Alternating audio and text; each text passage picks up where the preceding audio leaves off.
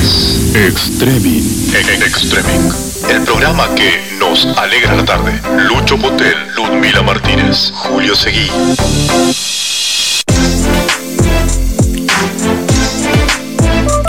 Iguan. Extreming.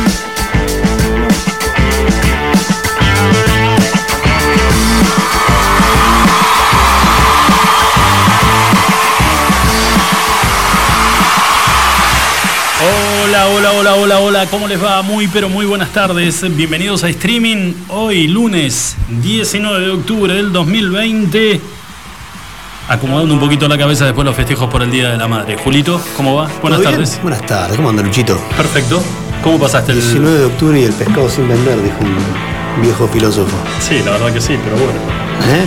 ¿Cómo pasé? Tranquilo en casa, todo el fin de semana resguardado del viento que no para de soplar. Mira lo que es esto.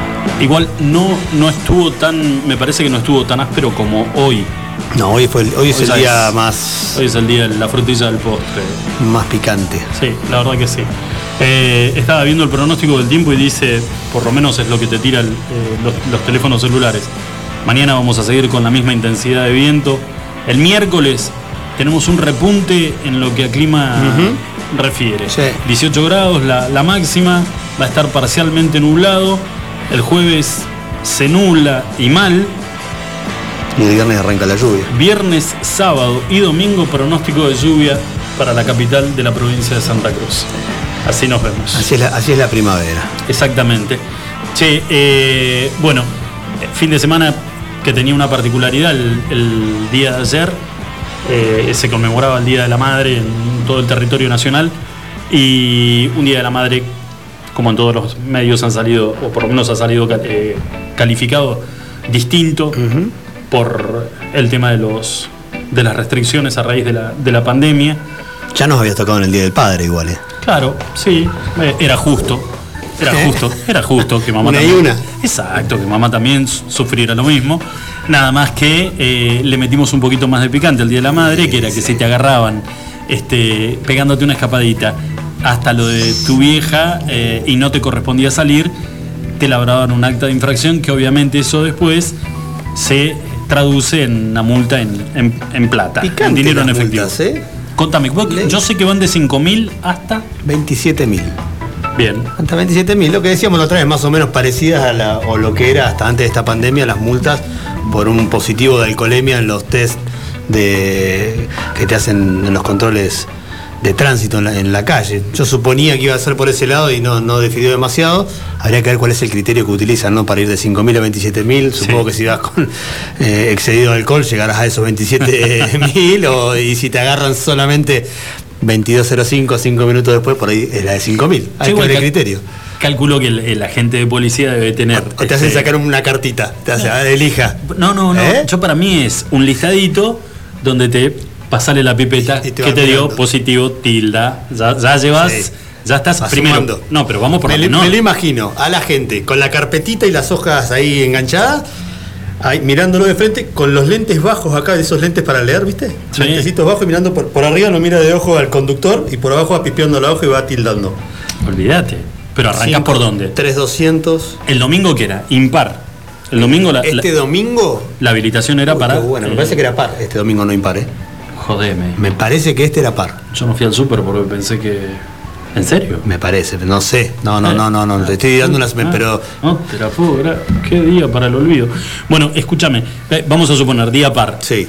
Arrancas el tipo, te para y te dice par o impar. No, este, impar, pero lo. impar, 5. No, pero 50, 0.55 termina mi documento. 5 más 5, 10. Soy par, le dice el maestro. Le suma así, le quiere comenzar. Esa es buena. ¿O no? Sí. Pero no, empieza sumando ya. El número está mal, tilde. Entonces O dijiste. sea, arrancaste con, arrancaste con 5 Uno, lucas. ¿Cuánto es y el tipo Cinco- te dice. 5 es el mínimo, de ahí para van sumando. Claro, y el tipo te dice, ya tenés 5, gordo. Sí. ¿Sigo? Ponele la pipeta. vale. No, me estás jodiendo, pero recién salgo, brindé. Y lo lamento, pa. Metele la pipeta. Me acabo de enjuagar la boca con esos productos. Tienen alcohol. Enjuague bucal Sí, de boca. No. de cereza. Ting. Gordo, estás en 17, creo que son 12 lucas. Erró y ¿no? la- y, la- y le había metido. Sí le había metido a Fernet, se equivocó y le dio un buche de Fernet. Pero me gustaría saber con qué llegas a eh, el- la de 27. Porque guarda, tenés distintas infracciones, cada una con un valor distinto, Sí. y la más, digamos, la más grave es la que vale 27 Y lucas. debe ser el acumulado que debe ser alcoholemia positivo de más de 0,50, 0,75 o más Sí. de 1. Y a eso le tenés que sumar, si no tenés la mala suerte de no haber llevado la tarjeta azul del auto de tu hermano. Entonces, no, te olvidaste el. No, Igual te es- ahí sumás. Te voy a decir una cosa, y te- con una manito en el corazón, tenemos que ser honestos. Eh, por ahí muchos van a decir, bueno, claro, lo que pasa es la mamá de Julio está en Buenos Aires y la tuya falleció, la de Lucho falleció, pero pe- seamos un poquito honestos. Eh, era el Día de la Madre, o sea, no hay ninguna excusa para que el esposo de la señora mamá ande como raja en un auto o que los hijos No. estén todos mamados y que salgan a dar una vuelta por el. Exactamente. Si no, pero es el, escúchame, es el día de tu mamá, no es el tuyo. ¿Para qué chupaste? Exacto. Ah, va a hacerle la segunda a la vieja. Pasa que perdí una apuesta. Y claro, no, no, pero no es así. Bueno, escúchame, entre otras cosas, eh, podemos decir, y lo más importante, ¿qué resultados arrojaron los operativos que se montaron No. desde el día viernes a la noche? Yo no sé el acumulado, pero el día sábado, cuando ingresé a los portales para ver a ver qué, a ver qué onda dijo el chileno, y ahora vamos a hablar de lo que pasó ayer en Chile. Ah, Eh, para, ver, para ver qué onda, eh, vi que hasta las 12 del mediodía del sábado, los operativos que habían arrancado el tarde-noche del viernes habían arroja- arrojado más de 50 actas de infracción con un total casi de 20 vehículos secuestrados. Algunos por alcoholemia, los otros 20 por no tener Los exactamente 20 secuestrados, todos esos eran todos de alcoholemia. y pero eh, tenés también el de, a ver, a partir de las 22 de hora 10 de la noche hasta las 8 de la mañana no puedes circular, por más que sea el día de la madre, que sea el día de Juan, el que sea, no podés circular, a menos que seas trabajador esencial. Esencial. Entonces, eh, no estaba discriminado igual esa cantidad de actas, más la cantidad de vehículos secuestrados se había sido eh, tantos por alcoholemia, tantos por andar circulando sin tener una puedes- goma que hacer. Y te pueden secuestrar el auto por no tener una, o solamente te hacen la multa ahí y seguís. Sabes que no tengo ni idea. No, ahí me, me- me parece. No, no, no. Que me parece que los vehículos secuestrados son como decís vos, aquellos que están en estado de. Con el alcoholemia positiva. Brindaron de más. Bueno, eh, un, hay un tema en particular que ahora dentro de un ratito nada más vamos a estar hablando con gente involucrada, que tiene que ver con esto de los controles exhaustivos, que vos decís, a ver, está bien, está bien porque de alguna manera hay que frenar la circulación de la gente que anda al pedo en la calle, que no tiene que estar, que no tiene motivo por qué andar dando vueltas en la calle y que de esta manera estás tentando a que los porcentajes de contagio suban todos los días en la ciudad de Río Gallegos. Pero hubo un caso en particular en donde, sinceramente, acá tiene que ver el tema de la empatía. Eh, andaba un, obviamente como, como lo están haciendo estos últimos días, andaba gente de la policía y gente de prefectura recorriendo y patrullando la zona de la costanera, la zona del sector de playa, que es todo ese sector que está comprendido, eh, pasando los tanques de almacenaje de IPF, bueno, toda esa zona, que se sabe Pasando que... el SEMA. Pasando el SEMA, que se sabe que la gente va, los que son amantes de, de la pesca, van a hacerse unos tiritos y a despuntar un poquito el vicio. Para los que les gusta la pesca, dice que es un cable a tierra infernal, como les puede pa- parecer a los que practican golf o a los que nada, hacen yoga. Pero eh, a este muchacho que bajan eh, los agentes de, la policía más un móvil de prefectura, eh, le preguntan cuál era el motivo. Primero le preguntan que se identifique, le piden en el que les muestre el número de documento. El muchacho no tenía que estar, sinceramente no tenía que estar, tenía que estar en su casa, no era el día para que él circule. Pero cuando el muchacho les dice cuál es el motivo de por qué está pescando, vos decís, ¿hasta dónde va lo estricto de un operativo? Más cuando el tipo te está diciendo, despojándose, digamos, de, su orgullo eh, y desnudando su, de alguna manera su, su situación personal y familiar, de decirte, estoy pescando porque no tengo para comer. O sea, no, no estoy boludeando, no vine a tomar sol. Muchachos, no tengo para hacer, fue lo que les dijo Gastón. Gastón es este muchacho. Le dijo, no tengo plata para poder llevar un plato de comida a mi casa. No puedo hacer changas porque no hay changas. No tengo un laburo fijo porque no hay laburo fijo. Vine acá a probar suerte para ver si puedo llevar algo para comer a mi casa. ¿Sabes lo que hicieron? Le metieron una multa de 5 lucas. A lo que voy es, si vas a ser estricto y estricto con todo el mundo, con todo el mundo, ¿eh? con los que son amigos tuyos también, con los que son amigos del poder también, bárbaro. Ley pareja para todo el mundo. Ahora, si un tipo te está diciendo, Julio, con la vergüenza que debe ser para cualquier padre de familia decir, flaco, vengo a tirar la caña pues no tengo para comer, y que a vos no se te mueva un pelo y que encima te está diciendo que no tiene un mango para comprar pan, le metes una multa de 5 lucas. ¿Cuándo, ¿Cuándo, carajo te va a pagar las 5 lucas ese tipo? O sea, no solamente lo encontrás en el piso, sino que le, le pateas la cabeza. Podés creerle o no creerle, porque tranquilamente uno lo puede tomar a lo primero que habrán pensado los oficiales, los que lo fueron a, preguntar qué estaba haciendo ahí, es, desconfiado de lo que está diciendo. deben tener un manual de excusas de controles de tránsito, de los que agarran caminando. Estos policías, en teoría, deben tener gente que le ha dicho cualquier barbaridad para tratar de zafar de una multa o de un operativo. Ahora, si lo ves que el tipo está solo, porque estaba solo, cuando él agarra, está solo. Solo. ¿Qué va a estar haciendo? Y no estaba con cinco amigos que se estaban tomando una cerveza cada uno y tirando a ver quién sacaba el pez más grande. Claro, o dos, dos o tres amigos que dicen, che, vamos a pescar y de paso nos despejamos un poco. Ahí está el criterio del cual hablas vos. Empezás a ver la situación en sí, ¿no? Y empezás a analizarla, te lleva dos minutos darte cuenta de la situación. Lo ves que el pibe está solo en serio haciendo lo que está haciendo. No, estaba choreando, no estaba. Para poder, para poder llevar. Dicho mal y pronto, ¿no? Para poder llevar comida a la casa. Exacto. ¿Sabes lo primero que se me vino a la cabeza?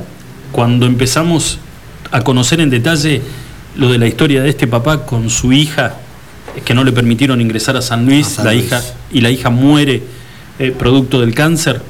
Eh, y que la verdad que nos horrorizamos todos y decíamos, a ver, ¿hasta dónde llega el famoso protocolo? Hijos de puta, déjenlo llegar era un papá que quería eh, cumplir con el último deseo de su hija, de la hija quería ser abrazada por su padre sabiendo que ya se moría. Y así todo no se lo permitieron. Está bien, salvando las distancias, esto no es, una cuestión de vida o muerte. Pero un tipo te está diciendo, mira, no debe haber nada, a ver, la, pérdida de orgullo más grande para un, para un hombre, para un padre de familia, es no poder llevar un plato de comida a la casa para no poder alimentar a tus hijos. ¿Entendés? Y agarrar y tener que tomar la decisión de agarrar una caña de pescar que andás a ver si la tenía o la tuvo que pedir prestada, se le cruzó por la cabeza y en vez de salir a chorear, el tipo dijo voy a salir a probar suerte a ver si puedo agarrar algo. Y a ese tipo le cobras una multa de 5 lucas. Eh, cumpliste con tu deber, te felicito, pero ¿dónde está la empatía? Mándalo a la casa, subilo a un patrullero y decirle, jefe, eh, sabe que no puede estar acá. Venga de madrugada, mañana a partir, hoy a partir de las 12 de la noche le corresponde a usted salir por terminación de documentos, véngase en el momento que la marea esté alta. Estaba el de prefectura, seguramente el de prefectura le, podría haber dicho, mañana a partir de tal hora tenés la marea alta, eh, vas a poder venir a probar suerte, no tenés cómo volver a tu casa, te queda lejos, te acercamos, pero le cobras una multa de 5 lucas. Yo espero que finalmente no se la cobren. No, deduzco que va a tener que ir a hacer un descargo porque no es que te ponen la multa y la tenés que pagar sí o sí. Y tendrás que ir a hablar con el juez de faltas, explicar la situación, hacer un descargo y ver qué le dicen. Yo, eh, si vos me la contás así, y yo no te la puedo cobrar. Yo, juez, no te la puedo Por supuesto. Te puedo decir, mira, ¿sabes qué? Te pido disculpas. Está bien, no tenías que estar. Pero entiendo tu situación y te pido disculpas y con esta multa, mirá lo que hacemos, si se la rompes en la cara le decís, olvídate, acá no pasó nada, y volvé a tu casa y ojalá que puedas conseguir un laburo. Ahora, vos sabés que de esta historia se desprende, como todo, ¿no? Cuando, cuando se mueven un poco los cimientos por una historia. Aparecen algunas más. Aparecen cosas de fondo que están buenas eh, empezar a, investigarlas y empezar a, hablar con, los protagonistas. Vos sabés que hay un club de, de, pescadores de Río Gallegos, que es gente que pesca de manera deportiva y algunos no. Me decía hoy y te voy a dar ahora el, nombre de quien preside esa organización, que es Ángel Venegas. Entonces Ángel me decía, sí, en, épocas de vacas gordas, obviamente habíamos, mucho que íbamos a pescar eh, y lo hacíamos de manera deportiva porque nos encanta, como cualquier otro deporte.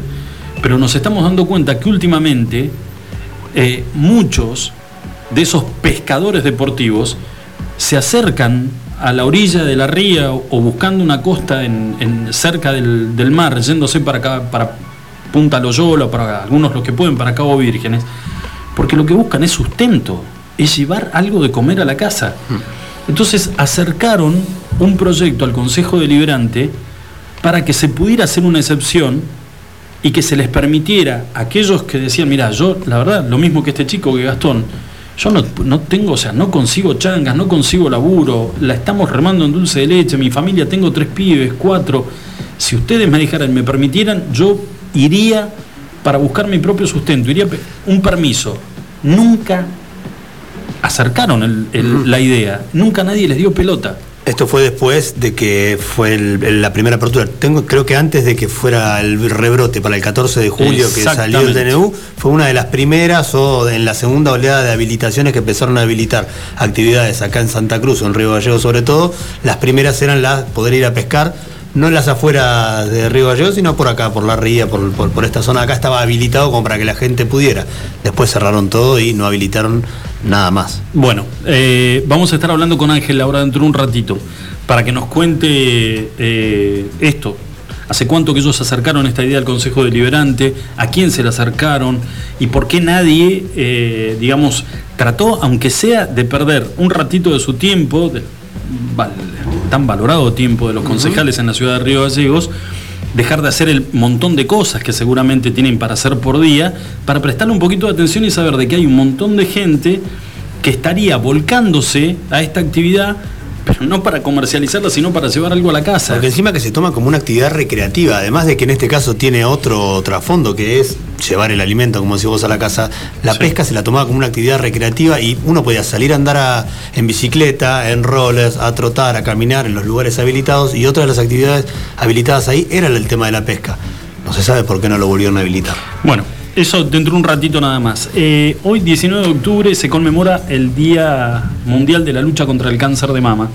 Y la verdad que, a, ver, existía la posibilidad de, hablar con algún médico, con algún o alguna doctora eh, que sea especialista en oncología, pero hemos tenido la posibilidad de eh, pactar una charla primero con una psicóloga que es especialista en enfermos, con enfermos oncológicos. La verdad que pinta para hacer una charla súper interesante porque es, es saber de qué manera te pega eh, el diagnóstico en la mano. Claro. ¿Sí? Que te digan eh, que tenés un tumor, que tenés que empezar a tener o, someterte a un tratamiento para poder estirpar un tumor. Eh, es, un golpe, un cachetazo durísimo y que muchos recurren a la ayuda psicológica porque es una mochila difícil de, de cargar, pesada, pesadísima y mucho más si tenés familia. Y con respecto a este tema, también la posibilidad de hablar con, Dora. Dora es, una eh, paciente oncológica que viene peleando hace muchísimos años contra esta enfermedad. Eh, hoy mucho más tranquila, eh, porque gran parte, digamos, del tratamiento ha sido más que efectivo. Pero es una mamá con chicos chiquitos y que ella nos va a contar cómo fue todo este proceso. Y sacando además el peso de la, de, la enfermedad en sí, de la pelea contra la enfermedad en sí, es la desidia de la lucha contra una obra social que te tiene que dar la cobertura. Encima. Obra social a la cual aportaste toda tu vida hasta el momento que te dicen, mira, tenés esta enfermedad y se te cae el mundo abajo y vos te recostás no solamente en tu familia para sentirte contenido, sino en tu obra social que te va a decir, quédate tranquilo porque el tratamiento está garantizado. No vas a tener que discutir con nosotros jamás porque te va a faltar un medicamento. Así la conocí yo a Dora, peleando para que le pongan el visto bueno y que los medicamentos que ella necesitaba para su tratamiento lleguen acá a la ciudad de Río Gallegos, que los autorizaran desde la Caja de Servicios Sociales.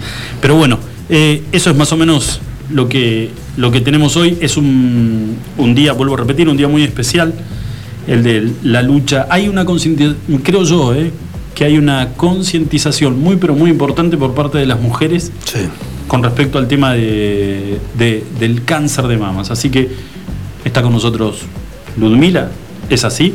Así es, ya las mujeres sabemos que a partir de una edad tenemos que empezar a hacernos eh, periódicamente todos los, análisis y, los estudios para, eh, de manera preventiva, digamos, ¿no? Eh, los PAP, el tema de las mamografías, una vez que ya sos madre o tenés cierta edad, 20 años, ya sabés que te lo tenés que hacer una vez al año. Por suerte acá se cuenta con el ALSEC, que es una institución que vos podés llegar a hacer todos esos requerimientos de manera gratuita si no tenés obra social o un montón de cosas porque se entiende que hay una cuestión ahí del acceso a la salud que tiene que ser un derecho para las mujeres porque es- estamos predispuestas genéticamente, ¿no? Eh, y ambientalmente a tener cáncer, Sí, básicamente. sí, sí, seguro. Eh, pero bueno, yo. Como el hombre de próstata, digamos, que era un poco una temática que charlábamos hace unos meses atrás, que si bien eh, hay un, un laburo, digamos, el hombre todavía no es consciente, ¿no? De que a cierta edad puede llegar a tener eh, estos problemas de salud y Sí. a veces ni se enteran. Y que en ese caso tiene mucho que ver también el tema de los prejuicios, los tabúes, por el tema de, bueno, cómo se detecta, de qué manera eh, se estudio. detecta, claro, el tema del, del tacto para poder determinar si la próstata está inflamada o no y a partir de ahí empezar con estudios. Sí, o la colonoscopia, o la colonoscopia que tiene que ser anual, creo, a cada cierta edad.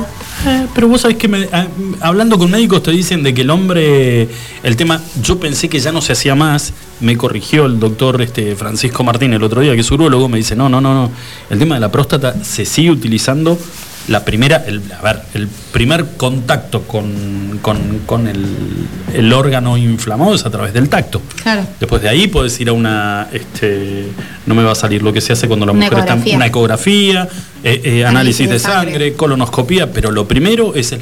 Y aunque no lo creamos, eh, para el hombre es psicológicamente es como medio traumático ese, ese primer paso, una boludez. Porque hay muchos que no se lo hacen Claro, para y de no- última, cuando el, el cáncer golpea la puerta, estar súper avanzado y la a verdad lo que voy es que, no, encima de eso, el cáncer de próstata es feroz como el Claro. cáncer de mama en la mujer, digamos. Pues es que yo no, yo no sabía, no sabía que el cáncer de mama este, podía, podía ser tan, Es muy agresivo. tan dañino. Es muy agresivo. Sí. Mirá vos, yo no- Sí, sí, porque más allá de que te estirpen Sí. la- las glándulas mamarias en algún punto, eh, genera metástasis muy rápido y eso es lo que genera eh, los decesos en realidad. La metástasis en otros órganos o inclusive a veces en los huesos. eh, Estamos todos bien, ¿eh? No, creo yo que fue Adriel, ¿no? Sí, sí, sí, claro. Pero bueno, la mejor manera de prevenir claramente es... eh, Sí, además para la mujer, digamos, el hecho de eh, llegar al punto de estirpar una glándula mamaria es es lo mismo que vos decís. mutilante. Sí, tiene que ver con la psicológicamente, feminización. Sí, sí, todo sí, sí. completo. Pero bueno, eh, chicos, estos son los temas del día de hoy. Eh, importante, por cierto. Yo tengo una noticia. A ver, esta podría, tranquilamente podría llevarnos a la consigna del, del viernes y que tiene que ver, eh, eh, primero, a quién involucra. ¿A quién involucra esta noticia? Involucra nada más y nada menos que al señor Phil Collins, el líder de Génesis. el líder de Genesis, un excelente, excelente músico, ¿Querés te- compositor de, mi- invito? de mi época, de mi época. No, no, pero además, eh, lamentablemente Phil Collins hoy con una enfermedad muy avanzada, en las últimas apariciones este, le ha costado mucho este, Te- te hacer su- sus presentaciones, lo han ya... Es muy feo lo que voy a decir, pero digo, cuando empiezan a llamarte para hacerte un homenaje, Sí, sí. No está bueno. y no, y anda el maestro de atrás tomándote la medida del Honka, es lamentablemente te está yendo. Pero no es el caso, pero eh, escuchen lo que le pasó a Phil Collins. Eh, se casó, Phil Collins eh, se casó con su tercera esposa hace dos años, dos años y medio. Eh, la mujer lo dejó este fin de semana a través de un mensaje de texto. Ah, Sí, Ludmila. Si no me mires así. No, no. Le metió un mensajito de texto y le puso. ¿Qué es el mensaje? No, porque además, a ver, el tipo está bien. El hecho de que esté enfermo, si no hay amor, ya está, listo, te fuiste, pero me- métele un toque de delicadeza. Si no te cuesta nada ser un poquito diplomática, no seas tan hija. de- Le puso en el mensaje de texto eh, la, la ex esposa, hoy ya, Phil. de, de Phil Collins, Orián, le puso. Encontré a otra persona y me gustaría intentar ver si puedo volver a ser feliz. Ah, si le ponen eso ya estaban separados. No había man no, boludo. No, ella ya estaba con alguien. No, no, no, no. Pero, oh, Ah, ahí estamos, Sí. ahí estamos. Ella ya estaba con alguien. Sí. El hecho ocurrió, eh, lo del mensaje de texto, ocurrió porque obviamente después Se lo este mandó Phil- por WhatsApp o por Instagram. Phil- no, no, no, no, aparentemente, no, boludo, mensaje de texto, se lo metió por Claro, porque de viste que en. Estados Unidos no usan WhatsApp, porque todos tienen iPhone y tiene esa cuestión de la mensajería instantánea, ¿entendés? E-message. Claro. Bueno, eh, el hecho ocurrió en el mes de agosto y en septiembre, ahora, Orián se casó en secreto en Las Vegas con un guitarrista, Thomas Bates. Pero ¿cuál es el tema? Orián se había ya separado de Phil Collins Sí. el año pasado. ¿Me, me están siguiendo con la historia? Orián, Esta esta es la segunda. yo, esta, es la, esta Esta- es la segunda separación, segunda pero en la primera se separaron. Ah, nada, parece que eh, Phil roncaba mucho, tenía flatulencia, la mina ya no se lo aguantaba más, estaba como media hinchada la pelota con todo. Entonces, se divorciaron y en el divorcio, que fue legal, Orián se llevó 25 millones de libras. Que la verdad que en dólares no tengo ni la más pálida idea, me suena un montón de guita. Sí, es- ¿No? Es un montón. Es un montón de plata. 25 millones de libras fue el acuerdo que hicieron el año pasado Phil Collins y Orián cuando decidieron separarse legalmente. Cosas de la vida, Orián cuando vio, se metió en el home banking, tac, tac, tac, tenía acreditada la guita. Le habían pagar. la cuenta a Phil. No, no, no, ahí, ahí ya estaba. La cosa que, bueno, este, pasaron los días que tienen que pasar, que es el, el duelo. El duelo. Tac, un día, mensajito de texto de Phil, te sigo extrañando, siento que la casa está vacía sin vos. Y Orián dijo, ya tengo los 25 palos. Este vive de gira, ¿Cuántas veces lo voy a ver? por ahí mete otro, mete otro CD y la rompe de nuevo y nos hacemos de unos manguitos extra. Le contestó los mensajes. Se juntan, se vuelven a juntar. Hasta que pasa esto de lo cual estamos ah, sumamente sorprendidos. Este, Atónitos. agosto, eh, Orián le mete el mensaje de texto y le dice, voy a intentar ser nuevamente feliz. Lo rompe todo. Muy de inglés eso, ¿no? Muy correcto.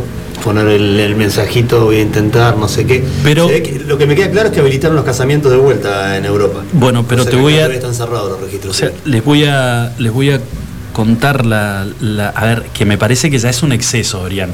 Si el año pasado ya le sacaste 25 ¿Qué millones de libras.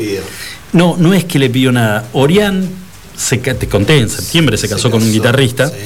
Eh, se lo llevó a vivir a la mansión de Phil Collins con la que compartían el, eh, la casa porque hubo una, hubo, a ver, una previa. Phil Collins un día agarró y le dijo, ¿sabes qué? Me voy a lo de mi vieja, eh, pensalo, a ver qué vas a hacer. Y se hizo el que se, el caliente, se fue, agarró el bolsito, casó dos calzoncillos, media, una camiseta, se tomó el, agarró el perro y se fue a la mierda.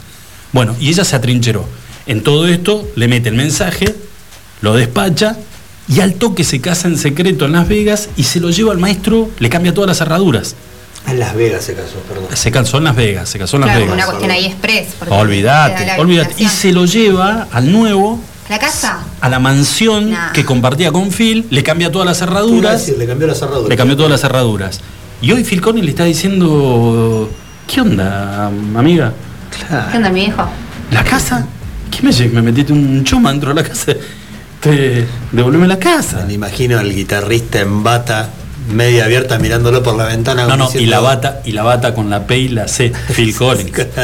Porque no debe llevar, ni- olvídate, Ah, olvídate, enganchó. los habanos de a uno. Y vos sabés que la ves y no es una chica graciada, Orián. No. Guarda, ¿eh? A Phil Collins lo agarró el tren del turbio de, de frente mal, ¿eh? También le ha pasado los años encima. Pero, este, 25 palitos el año pasado y ahora le manoteó la mansión, obviamente. Eh, digamos, es un. Muchos estarán diciendo a mí que carajo me importa la vida de Phil Collins, pero hoy es Eso una le pasa noticia. a mucha gente igual, ¿eh? Digamos, les ha pasado a Phil Collins, pero Ah. que él no tiene ahí una historia ahí medio... Bueno, ¿Quién no tiene una mansión? Pensé que iba a decir. No, pero que te pasa así una situación y rari. los quería, los quería llevar a eso, los quería llevar a eso y tiro la idea Yo te cuento mi historia si querés. a la mesa, la peor, la peor, la que vos decís, no, no, no me podés mandar a la mierda de esta manera. Que te No, hayan cortado. yo- Una relación en la cual te hayan metido una pat- como dice el chileno, lo voy a decir, una patada en la raja, fea, mal. Sí, me pasó, me pasó cuando tenía 15 años. me Esa es buena. Sí, sí, sí, me Lo- pasó y me rompió el corazón. ¿Podemos? ¿Epa? Sí, sí, sí, eh, fue así. Pero pará. Ah, No, no, pará, pará, pará. cuento pará. ahora. Hacemos lo del tema de las entrevistas y al final del programa. bueno, pero les parece, les parece tengo la historia para 2, lanzar la- que cuando la- te separás y te, te- te- se abusan de tu capital económico y se lo llevan. eso No, y todo. me pasó. Y, la peor, pasó, y además eh. la peor excusa, vacidad, me estás jodiendo, me estás dejando por esto, mentira. ¿O no? Sí, sí, Las sí. peores excusas. Esta es, esta fue la peor forma, si quieren. Esta fue me- mediante mensaje de texto. Sí, dale, no. Ay, miralo, Mensaje, enfrentalo. Tengo otro, bla, bla, bla. Ah, eh, me pasás el pin del Banelco porque me olvidé cómo era para, Esta- para retirar. Esta te la voy quiero, a pasar. quiero blanquear la clave. Bueno, entonces tenemos la consigna ya para el, el viernes. ¿eh? Eh, ¿Cuál fue la peor manera en que te dejaron? La peor, la peor. ¿Vos tenés Todo. alguna? Que te dejaron o que dejaste. Claro. Sí, pero acá se trata de, ve- de- del testimonio de la víctima. Lo voy a pensar. Vamos a, a ver, no quiero ser acá ni machista ni nada, pero nos podemos solidarizar un poquito con Phil Collins. Historias debo tener un montón. Mi hermano dice que tengo más nupcias que Susana Jiménez, pero. ¿En serio? Ah, mira. Pero bueno, Ay, pero a- por fin, le, por sí, fin sí, le sí, encontramos una. Bien, Master, por fin te encontramos una. Bueno, chicos, eh, 35 minutos pasaron de las 5 de la tarde. Vamos a hacer la primera pausa. La primera, ¿eh? Recién. La primera, más encima. Y después cuando volvemos, estamos hablando con eh, el presidente del Club de Pescadores de la ciudad de Río Gallegos y este proyecto que han acercado al Consejo Deliberante para que puedan habilitar a aquellas personas que no tienen la posibilidad de generar un solo ingreso, los dejen poder pescar para propio sustento. Después de la pausa, ya volvemos.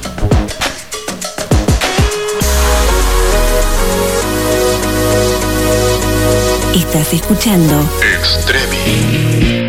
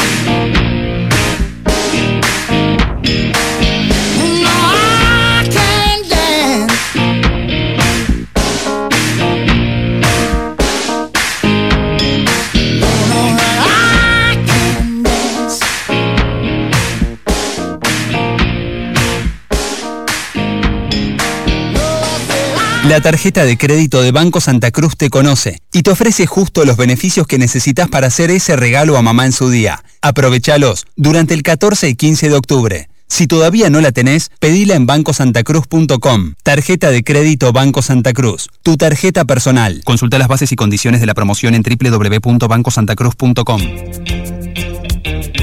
Iguan. Escuchanos online iguanradio.com.ar.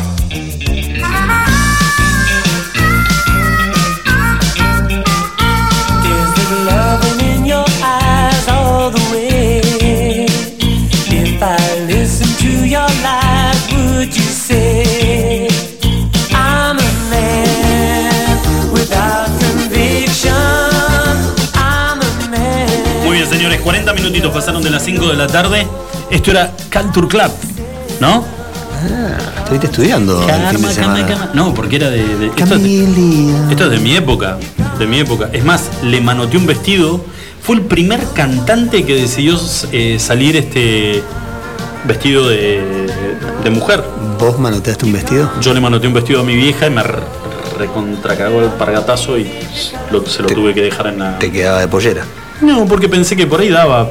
Si iba a ser la coreografía del videoclip. Era el momento de los. Ludmila, este- vos, vos también sos muy chiquito. Yo recuerdo, no, no de esto, Escuchá. pero recuerdo amigos míos robarle blusas a las madres de nuestros amigos y.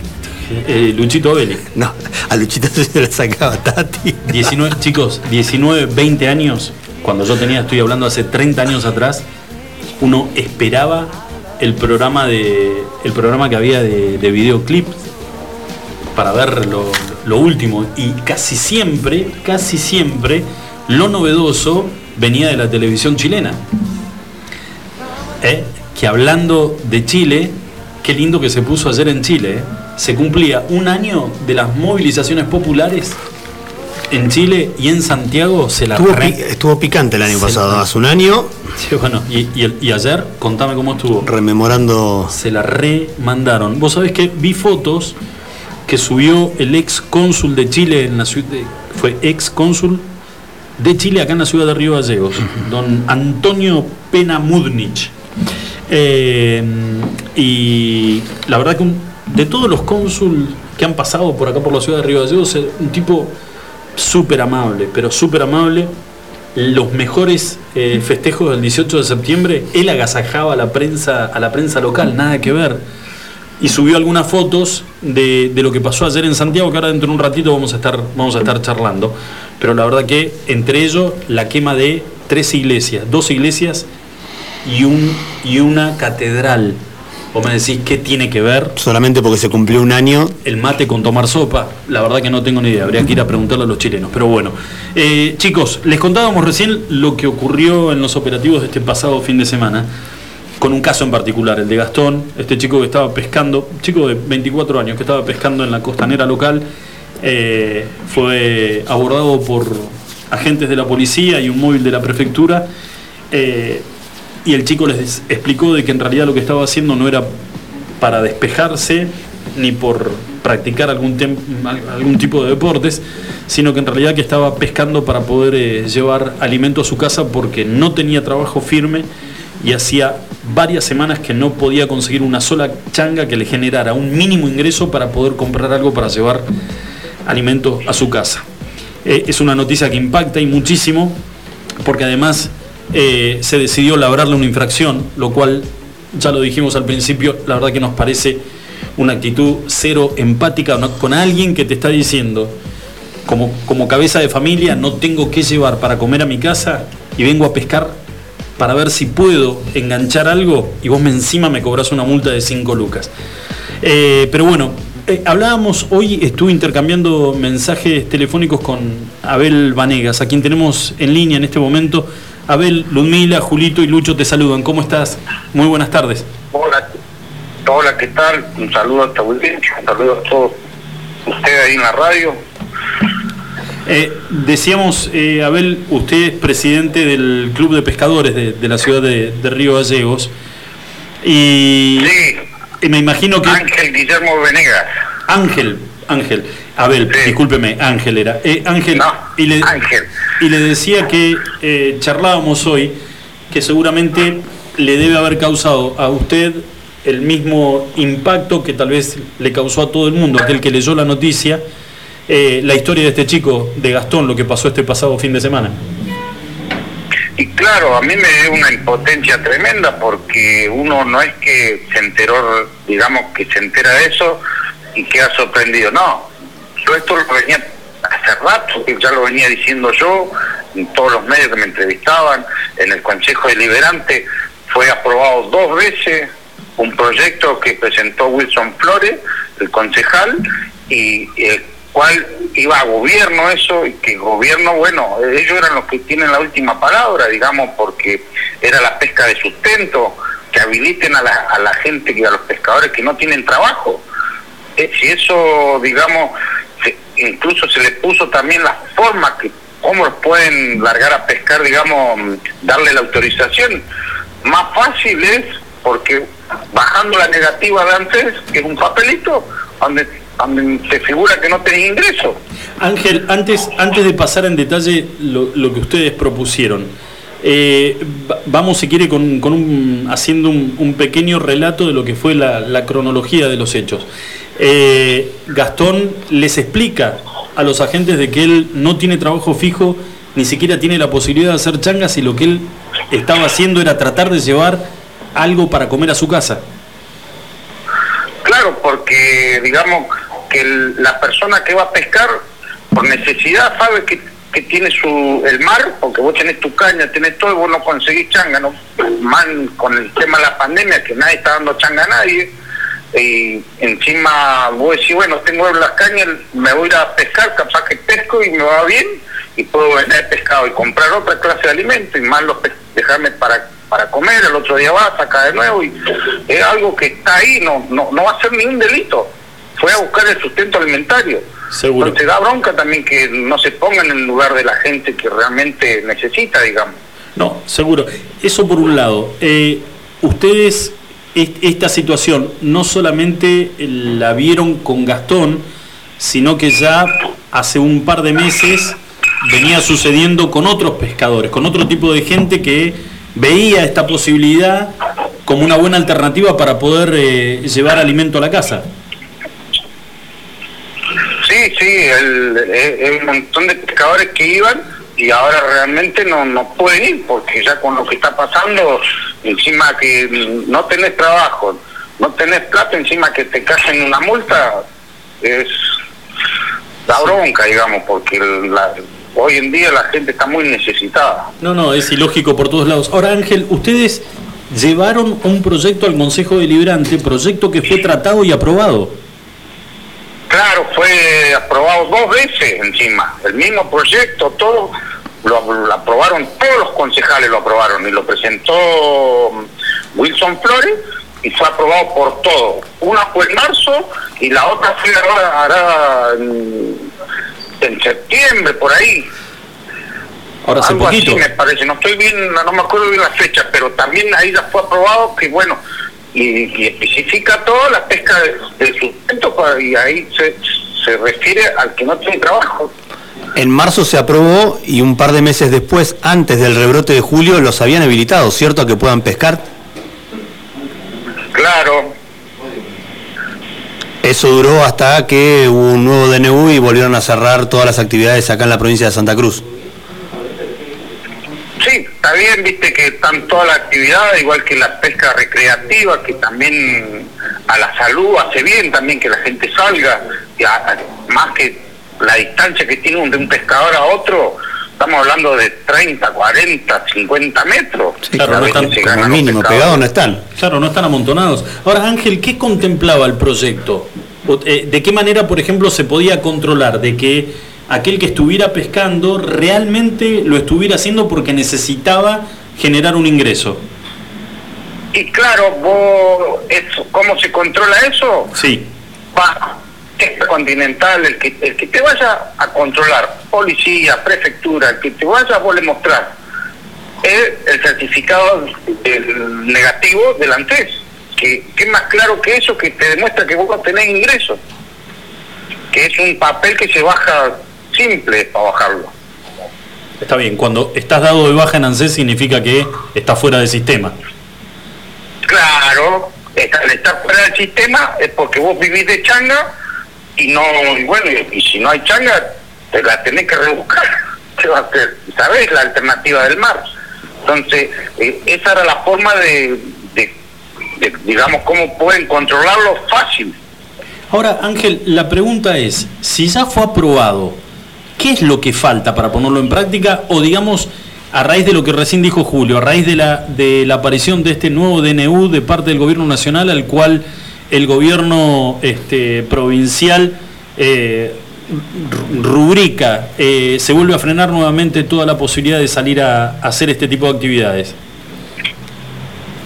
Claro, mira, yo desde marzo que vengo esperando cuando termine un decreto, ahí estoy mirando, mirando en internet, en el diario, en todo, a ver cómo salió, a ver si sal, si salimos, porque yo, si ya está aprobado por el Consejo Liberante, todo, en gobierno no, no dan la, la, habilitación, aunque sea la, la parte esta del, del sustento alimentario para el pescador este que no tiene trabajo, ¿viste?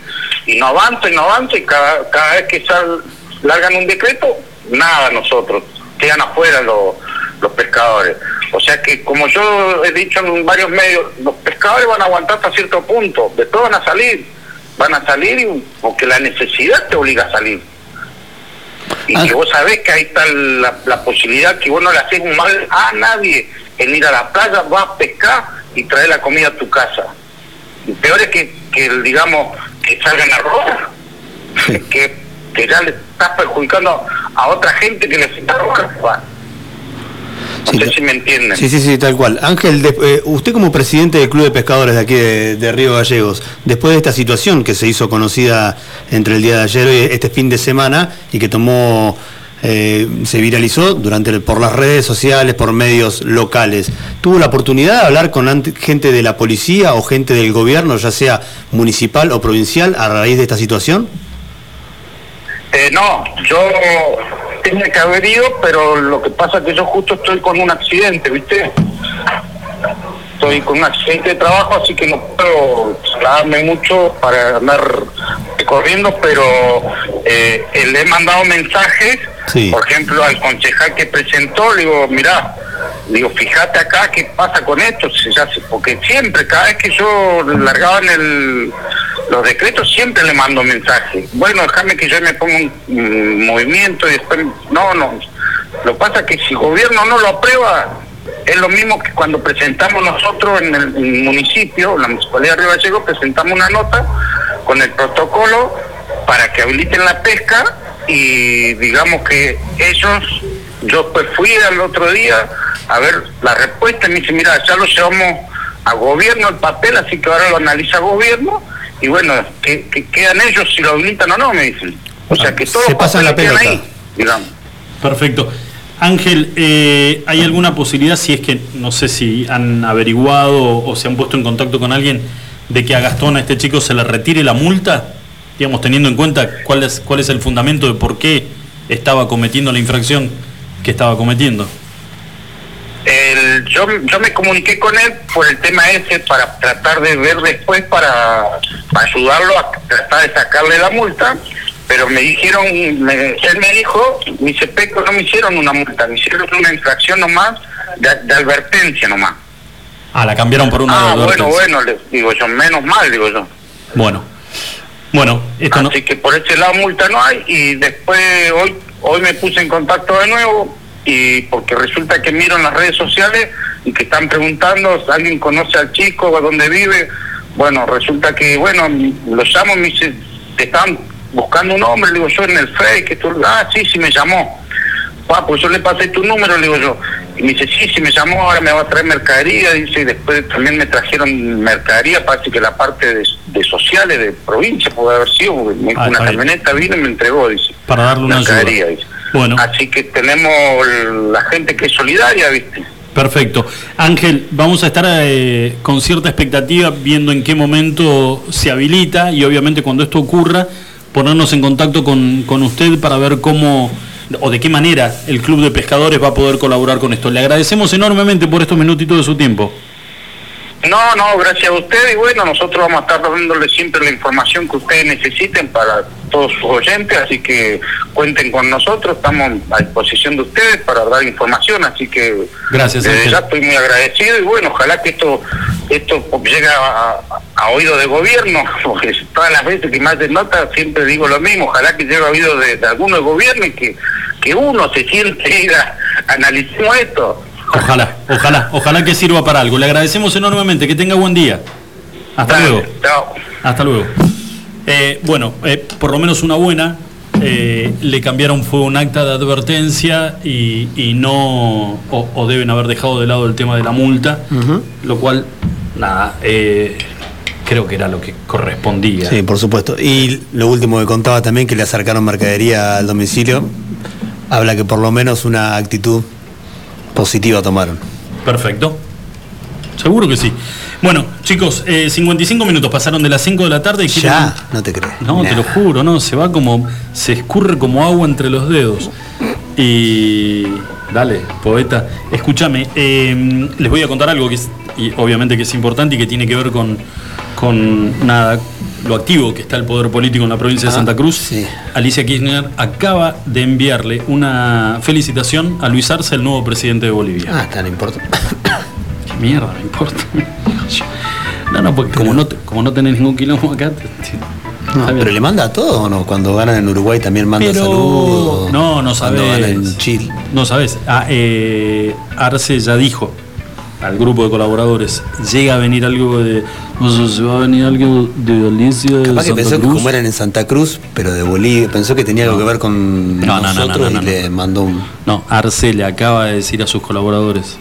Llega a aparecer un correo de Alicia Santa Cruz de Argentina, me lo pones en un marco que lo voy a tener en mi despacho. Arce fanático del básquet. Juega al básquet. ¿No viste las fotos de Arce jugando al básquet? Dale, me está jodiendo. Antiparras como si fuera Karim Abdul Jabbar, musculosa y ¿Pero cuánto mide Arce? no importa. No hay estatura, no seas discriminador. Es como, No. es como con el rugby que tampoco hay estatura para jugarlo ni tamaño. Bueno, pero no. A ver, con todo el respeto del mundo y no, no quiero que. Por ahí un base como Arce al hispano lo podemos sumar, ¿eh? No me imagino una selección de básquet de Bolivia. No te imaginas. Me estás jodiendo. Bueno, no, no te quiero mentir, pero creo. Sí. Voy a buscar bien la información, no me la quiero mandar, me voy a mandar. Me- hay un boliviano en la NBA. sos muy bueno. Dale, dale. ¿Sabes que me lo haces a propósito? Para que yo despiste No- y me decís, un boliviano en la No NBA. te rías. ¿Pero ¿Te pensás que miden todos 1.55? Bueno. Ah, bueno, hay, Bueno, hay excepciones a la regla. te desafío. Te desafío, te juego dos birras. Mira. Perfecto, pero en actividad, ¿eh? ¿En actividad? No me vengas ahora con que el, el Ah, no, tipo. no, el 1944, no, no, No, no, no, no. nada y la otra, eso, y la otra. Sí, mirá, hasta acá el tipo corta boleto en el estadio de los. No, nada, el tipo es jugador de la NBA, ¿eh? Señores, 8, 58 minutos, perdón, de las 5 de la tarde, 10 grados 8 décimas la temperatura. Joshua Reeves, Ah, no te lo puedo creer. primer boliviano en jugar en la NBA. Dallas Mavericks. En los Dallas. Ok, acabo de perder dos, Dos birras. Snyder, Hasta que quiera, no importa. caliente. Sí. Te voy a dar dos birras. La tomamos cuando vamos a pescar, no, así no se puede. no, dijimos, se no se puede, no seas boludo, dale, dejate de joder. 58 minutos pasaron de las 5 de la tarde, hacemos una pequeña pausa, cortita, cortita, y cuando volvemos nos metemos de lleno en este día que es tan particular, Día Internacional de la Lucha contra el Cáncer de Mama. It goes electric wavy when I turn it on. Off from my city, off from my home. We're flying up no ceiling when we in our zone. I got that sunshine in my pocket, got that good soul in my feet. I feel that hot blood in my body when it drops. Ooh, I can't take my eyes off of it, moving so phenomenally. You're more like the way we rock it, so don't stop. Under the lights, when everything goes, nowhere to hide when I'm getting you close. When we move, well, you already know. So just imagine. Nothing I can see but you when you dance, dance, dance. Feel good, good creeping up on you. So just dance, dance, dance. Come. All those things I shouldn't do, but you dance,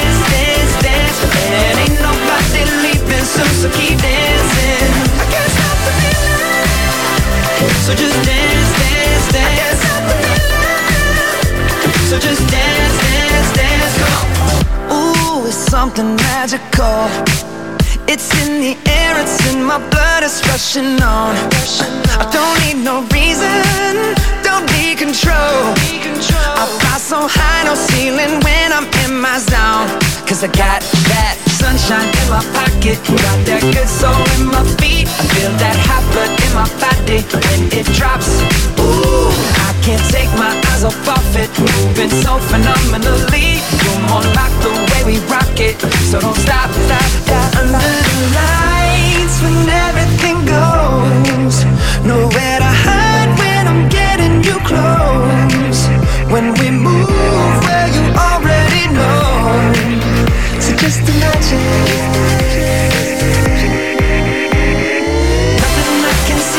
when you dance, dance, dance. Feel the good, good creeping up on you, so just dance, dance, dance. Come on, all those things I shouldn't do, but you dance, dance, dance. And ain't nobody leaving so keep dancing. The feeling, so just dance, dance, dance. So just dance, dance, dance. So just dance, dance,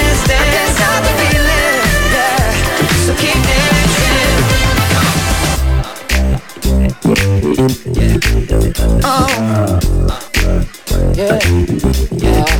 I can't stop the.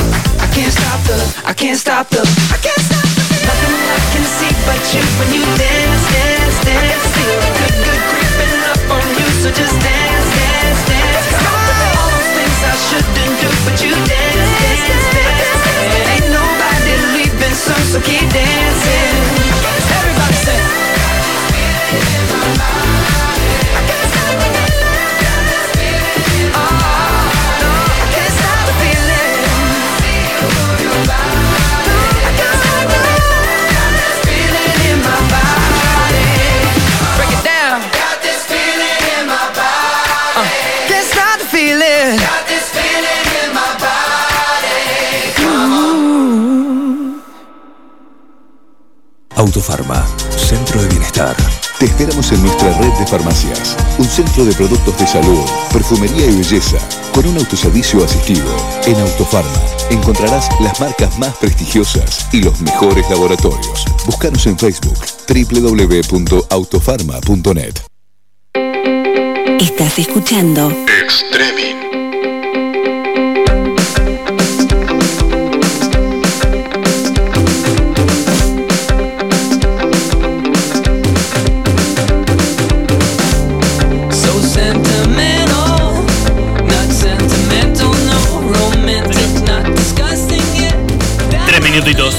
Las 6 de la tarde, tres minutitos nada más, ¿eh? Y recuerden, está la consigna a partir de este minuto, de- a partir de este minuto, a partir de este momento, está la consigna en marcha para el viernes, los sorteos del viernes que tienen que ver con nada, no sé si no te enteraste, si no te lo contamos.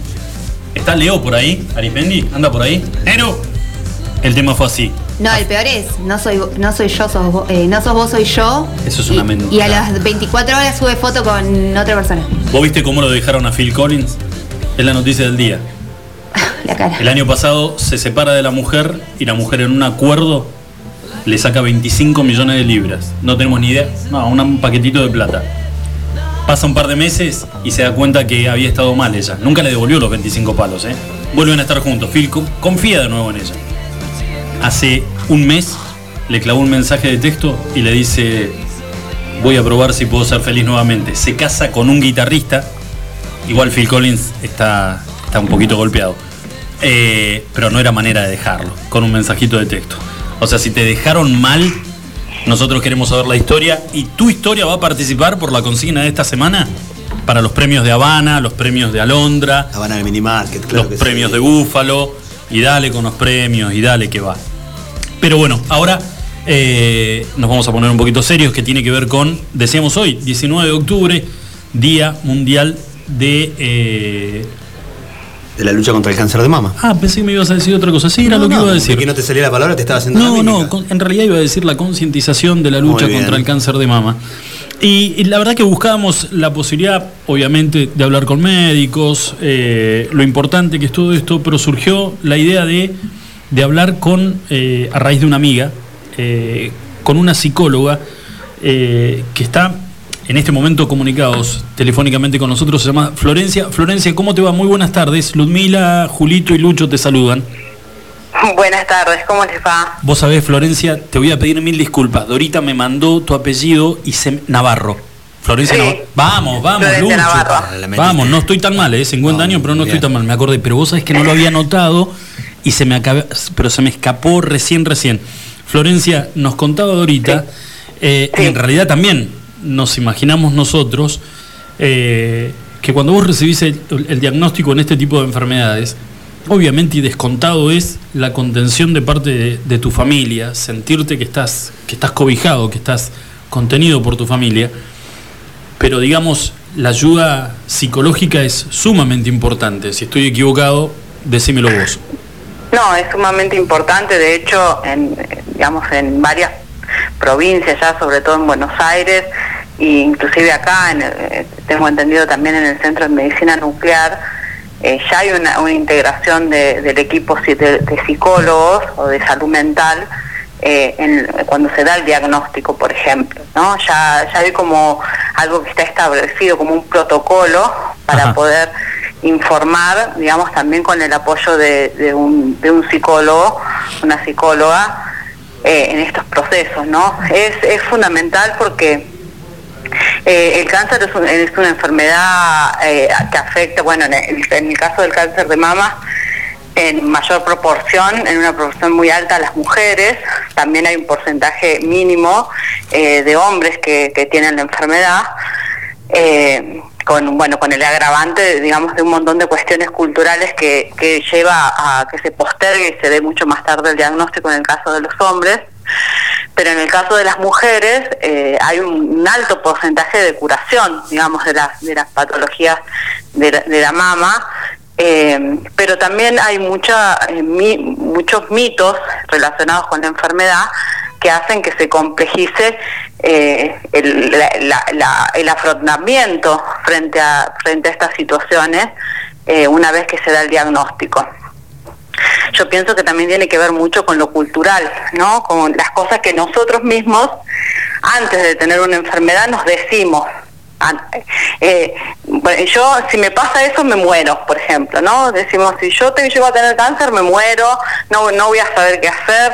Y hay como una, una cuestión de ir eh, replicando ese discurso que uno se autoagrede y se, y lo- y se, eh, se proporciona, que hace que cuando realmente nosotros tenemos la enfermedad, eh, todo eso se nos vuelve en contra, digamos, de alguna forma. Entonces, lo importante de la prevención no solamente es, digamos, obviamente eh, el autoexamen de mama, digamos que es, es lo, lo importante y lo que se está tratando de visibilizar durante todo este mes, digamos, no solamente de la mama, sino la prevención del cáncer en general, porque octubre es el mes de la prevención. Eh, y es, digamos, no solamente el autoexamen, sino también el, valorizar y el desmitificar algunas cuestiones, ¿no? Por ejemplo, que la enfermedad eh, no tiene cura. ¿sí? El cáncer es una- un diagnóstico que es una sentencia de muerte, ¿no? Eso es un mito. En realidad, nueve de cada diez mujeres que tengan cáncer de mama van a, se van a salvar de la enfermedad, se van a curar de la enfermedad. Ahora, ahora Florencia, digo yo, con el paso del tiempo, porque esto seguramente vos me lo estás diciendo y tiene que ver con un proceso que llevó años. Pero a ver, eh, lamentablemente todos debemos tener o un familiar directo o algún conocido que ha sido víctima de esta enfermedad. En mi caso particular, mi papá. El, el día que, y obviamente en el momento que a mi papá le, diagnostan, le diagnostican perdón, el cáncer, eh, mi papá ya tenía metástasis, no hubo ningún, esto estoy, estoy hablando Florencia hace 20 años atrás, no hubo ningún psicólogo y lo que nos dijeron a mí y a mi mamá, porque mi papá no sabía de esto, era le quedan 30 días de vida.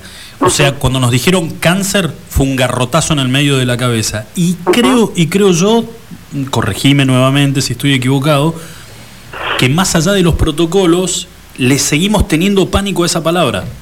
Le seguimos teniendo pánico a esa palabra, tal cual. Además de que metemos a todos en la misma bolsa, ¿no? Las experiencias, ¿no? Sí, porque mi papá tuvo y como el de mi papá fue grave, terminó eh, con una metástasis, terminó con la muerte, si llega a pasar otra vez el cáncer en la familia, va a ser, va a tener como el mismo, el mismo futuro, ¿no? Entonces hay que tratar de, de ver que cada paciente es diferente, que cada cáncer es diferente y, y reacciona de manera diferente. En el caso de, de, digamos, de, de, de otros tipos de cáncer, como el cáncer de pulmón o el cáncer cerebral, digamos que tienen otro tipo de diagnóstico, otras son las situaciones. Pero en ese momento, y ahora también, no es que pasaba hace 20 años y ahora no pasa, en este momento también es, es un baldazo de agua fría que te digan que tenés cáncer. Y obviamente eh, no hay una, una cuestión de positivismo extremo de decir, no, no te tiene que afectar, tenés que estar bien, tenés que estar tranquilo, porque obviamente en ese momento lo que menos pensás es esta- en estar tranquilo. Hay un- se desmorona la vida en ese momento, ¿no? Por eso es tan importante la contención y de que haya médicos, además, que sepa- sepan transmitir, digamos, el diagnóstico. Primero que ya no se dice más o no se debería decir más, porque eso está en los protocolos, que a una persona le queda determinada cantidad de tiempo de vida, porque eso es imposible de saber. Imagino que Es hay, imposible. eh, imagino que hay particularidades, pero también hay generalidades, ¿no? De cómo la- los pacientes se toman la ayuda psicológica. Hay algunos que rechazan a los psicólogos que ya de por sí de toda su vida nunca quisieron ir a hacerse o psicoanálisis o a sentarse a que le hagan un test X de lo que sea. En estos casos, ¿cómo toman los pacientes la ayuda psicológica? ¿La rechazan? ¿La aceptan? ¿Cómo es? Sí, pasa que en la mayoría de los casos yo, yo he trabajado, no he trabajado en relación a una institución eh, en particular, si bien yo soy soy hija del oncólogo, de uno de los oncólogos de acá de, de Gallegos, que es el doctor Navarro, eh, no he trabajado en relación, no he trabajado ni con él, o sea, he trabajado de manera independiente, si se quiere, entonces los pacientes que recurren a mí de alguna manera son pacientes que ya han, han creado la demanda, es decir, tienen interés de, de poder eh, llegar, digamos, a- a los- al, al tratamiento. Sí lo que lo que hemos trabajado o lo que yo he trabajado, por ejemplo, es, es- es trabajar en la, en la sala de quimio, ¿no? Si había alguna situación que sucedía en la sala de quimio, ir con una persona que quizás no era mi paciente, pero tratar de eh, enfocar, digamos, el, el primer tratamiento, contarle un poco cómo van a, cómo, cómo van a ser las cosas, tener que aprender eh, muchas cosas que tienen que ver con la medicación. Eh, hay muchos mitos en relación a la sala de quimio, como que es una tortura.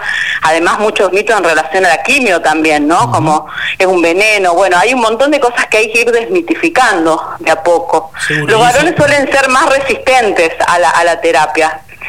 Eh, si bien yo he tenido pacientes varones, yo en, el- en la primera etapa, eh, digamos en- entre el 2009 y cinco años más o menos, trabajé como coordinadora del grupo Buen Día Vida, que es el grupo del LALSEC, ¿no? Eh, y luego participamos en la creación del grupo Vida Nueva, que es el de la cuenca, de, de 28 y de, y de Turbio. Eh, en esa en ese en ese contexto sí había una- un acercamiento también por parte de- del, del- del paciente o de la familia que lo traía el paciente para poder eh, acompañarlos digamos en, en esos procesos de, de enfermedad no de enfermedad de, de tratamiento eh, y de las consecuencias que deja el tratamiento por ejemplo en el cáncer de mama. Porque no es menor el tema de la pérdida del pelo por ejemplo. Claro. no es un hecho menor eh, es un hecho bastante impactante, en, eh, en, digamos, en, la- en las mujeres en particular, eh, el- la pérdida del pelo, la pérdida de peso, distintas cosas que van generando un estigma, ¿no? No, y además anali- analizábamos, Florencia, hoy, llegado el, el punto de tener que extirpar una glándula mamaria, que es una mutilación al cuerpo de la mujer, y que calculamos que psicológicamente eh, debe ser un golpe muy grande. Sí, y es, y es un es un golpe muy grande que la sociedad también no está acostumbrada a poder eh, acompañar esos procesos, ¿no? Acompaña por ahí desde intentar con la palabra decir algo, no, hoy leía eh, un, una, eh, un texto muy bueno que decía, bueno, decía, el cáncer de mama no es para nada rosa, es de un marrón bien horrible, decía, ¿no? Es como, no es para nada una situación rosa, eh, sino de que es una situación bien compleja, ¿no? Y, y nosotros y hay frases que, que le decimos a una persona que está pasando por esa enfermedad, tratando de consolarla de alguna manera, como por ejemplo, bueno, por suerte vos no usás tanto escote, ¿no? Ese tipo de, de frases Sí. de, de- de que le decimos a una mujer, en realidad es tan impactante para la sexualidad de, una mujer, la sensualidad y todo, el hecho de no tener una mama, eh, de no tener pelo, porque puede ser de que no esté la mastectomía en el medio, sino que a la mujer se le caiga el pelo. Sí, sí, sí. y eso es parte de su y eso es parte de su de su atractivo y la pérdida del atractivo genera mucho dolor. Seguro. Florencia, eh, una vez que tenés el diagnóstico en la mano, Sí. vivís, vas viviendo la enfermedad a través de etapas. ¿Cuáles son las primeras etapas? ¿Es la angustia, hay bronca, hay rechazo a, la, a la enfermedad. ¿Cómo, cómo lo, cómo lo, lo- lo segmentás vos? Bueno, se, se, se trabaja con las fases del duelo, que son las mismas para, digamos, que, que describe Cooper Rose, que es una, una tanatóloga muy conocida, que ella hace la descripción de cómo es el proceso del duelo, y ella habla de, varias, de varias etapas, entre ellas la negación, eh, la renegociación, la bronca, bueno, hay distintas etapas hasta llegar a la aceptación de la enfermedad por la que va pasando una persona. Eh, estas etapas no son eh, así tajantemente que tienen que darse de una manera determinada. Por ahí la persona primero pasa por un proceso de enojo, luego de negación, eh, luego acepta, luego re- retrocede a, otra, a otro momento anterior. Pero generalmente la negación es lo primero que se da. No, yo no puedo tener esto. Esto, esto no es algo que tengo yo, se equivocaron, eh, me dieron mal el diagnóstico, seguramente eh, la semana que viene cuando me vuelvan a ver me van a decir que, no era así. Bueno, hay un, proceso de negación y luego sí, hay vida, ¿no? Eh, mucha bronca, ¿por qué me pasa esto a mí? ¿Por qué yo me tengo que bancar esto? Siempre en mi familia le pasan cosas, siempre me tengo que bancar esto. Digamos, hay, hay un, como un proceso de lucha contra uno mismo, digamos, y su conciencia de por qué y de enojo, ¿no? Flor, Eh, eh, y- me- mira, sí. eh, me- me- lo primero que me viene a la cabeza es, y ya pa- como para dejarte, sabemos que tu agenda es bastante apretada y que hayas tenido la, la amabilidad de hacernos este tiempito para charlar con nosotros. Eh, ¿Cuánto es la carga para esa mujer que tiene, no una familia, que tiene hijos a cargo, que está sola con sus hijos? Y bueno, es, es cada, bueno, cada circunstancia es particular, digamos, hay tantas enfermedades como pacientes y tanto paciente como, digamos, es, eh, es muy particular y tiene que ver con la historia de cada uno, pero es muy difícil, eh, sobre, bueno, se habla de, de las dos formas, ¿no? Porque el rol asignado a la mujer eh, es bastante particular, digamos, el, eh, si se quiere, eh, la función que ocupa eh, en una etapa de la vida, por ejemplo, de los hijos, si son hijos pequeños. Claro. Eh, y, y eso genera mucha mucha preocupación. Eh, yo ten- tengo, he tenido pacientes muy jóvenes que han estado muy preocupadas por qué es lo que va a pasar si yo no llego a, a- a curarme de esta enfermedad. ¿Qué va a pasar con mis hijos? ¿Qué es lo que va a pasar con ellos? Claro. ¿Quién se va a hacer cargo? Eh, inclusive, bueno, yo tenía una paciente que estaba muy grave, pero no, no, no, no tenía cáncer de mama, tenía otra, otro, otro tipo de tumor que había hecho una metástasis cerebral y de hecho terminó en un proceso de, de muerte, ¿no? El de ella, y era muy jovencita, tenía 34 años. Eh, y ella eh, no, no- era como que estaba agonizando mucho tiempo, esto está descrito, digamos, eh, eh, cuando se habla de cuidados paliativos, que es como el acompañamiento en el final de la vida, eh, o dice uno dice una persona tiene derecho a tener una buena calidad calidad de vida. Bueno también tiene derecho a tener una buena calidad de muerte eso también lo trabajamos entonces ella no se o sea era como que agonizaba estaba muy grave y no no se iba hasta que vino el padre de- de- del hijo y le dijo como que se quede tranquila que ella se iba él se iba a ocupar de, su hijo no y que no eh, bueno Flor, y le habló a- de esto y, y finalmente y finalmente ahí se pudo ir no Pudo- esta se pudo cuestión ver de tranquila. Eh, Vos sabés que te voy, no sé si no, no habrás tenido por ahí la posibilidad de, de verlo. Si no te lo recomiendo, yo lo encontré por esas cosas de la vida, que encontrás material del cual quedás muy choqueado. Eh, lo vas a encontrar en YouTube y aquellos que nos están escuchando también lo pueden buscar. se llama La Clínica del Buen Morir. Sí, y es, es un libro, ¿no? También. Exacto.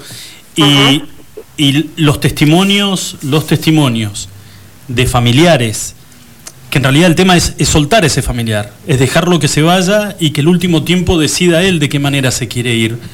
Eh, eso, que me emociono muchísimo porque el testimonio tiene que ver con una criatura y los padres que lo llevaban a quimioterapia y que la última vez eh, ya se sabía que no se podía hacer nada con ese nene y había una capillita y el nene un día les pidió entrar, cuando salían de quimioterapia les pidió entrar y el nene les pidió a los papás que le, dij- eh, que le prometieran ante Dios de que no lo iban a meter nunca más allá adentro donde él había estado haciéndose la última sesión de quimioterapia.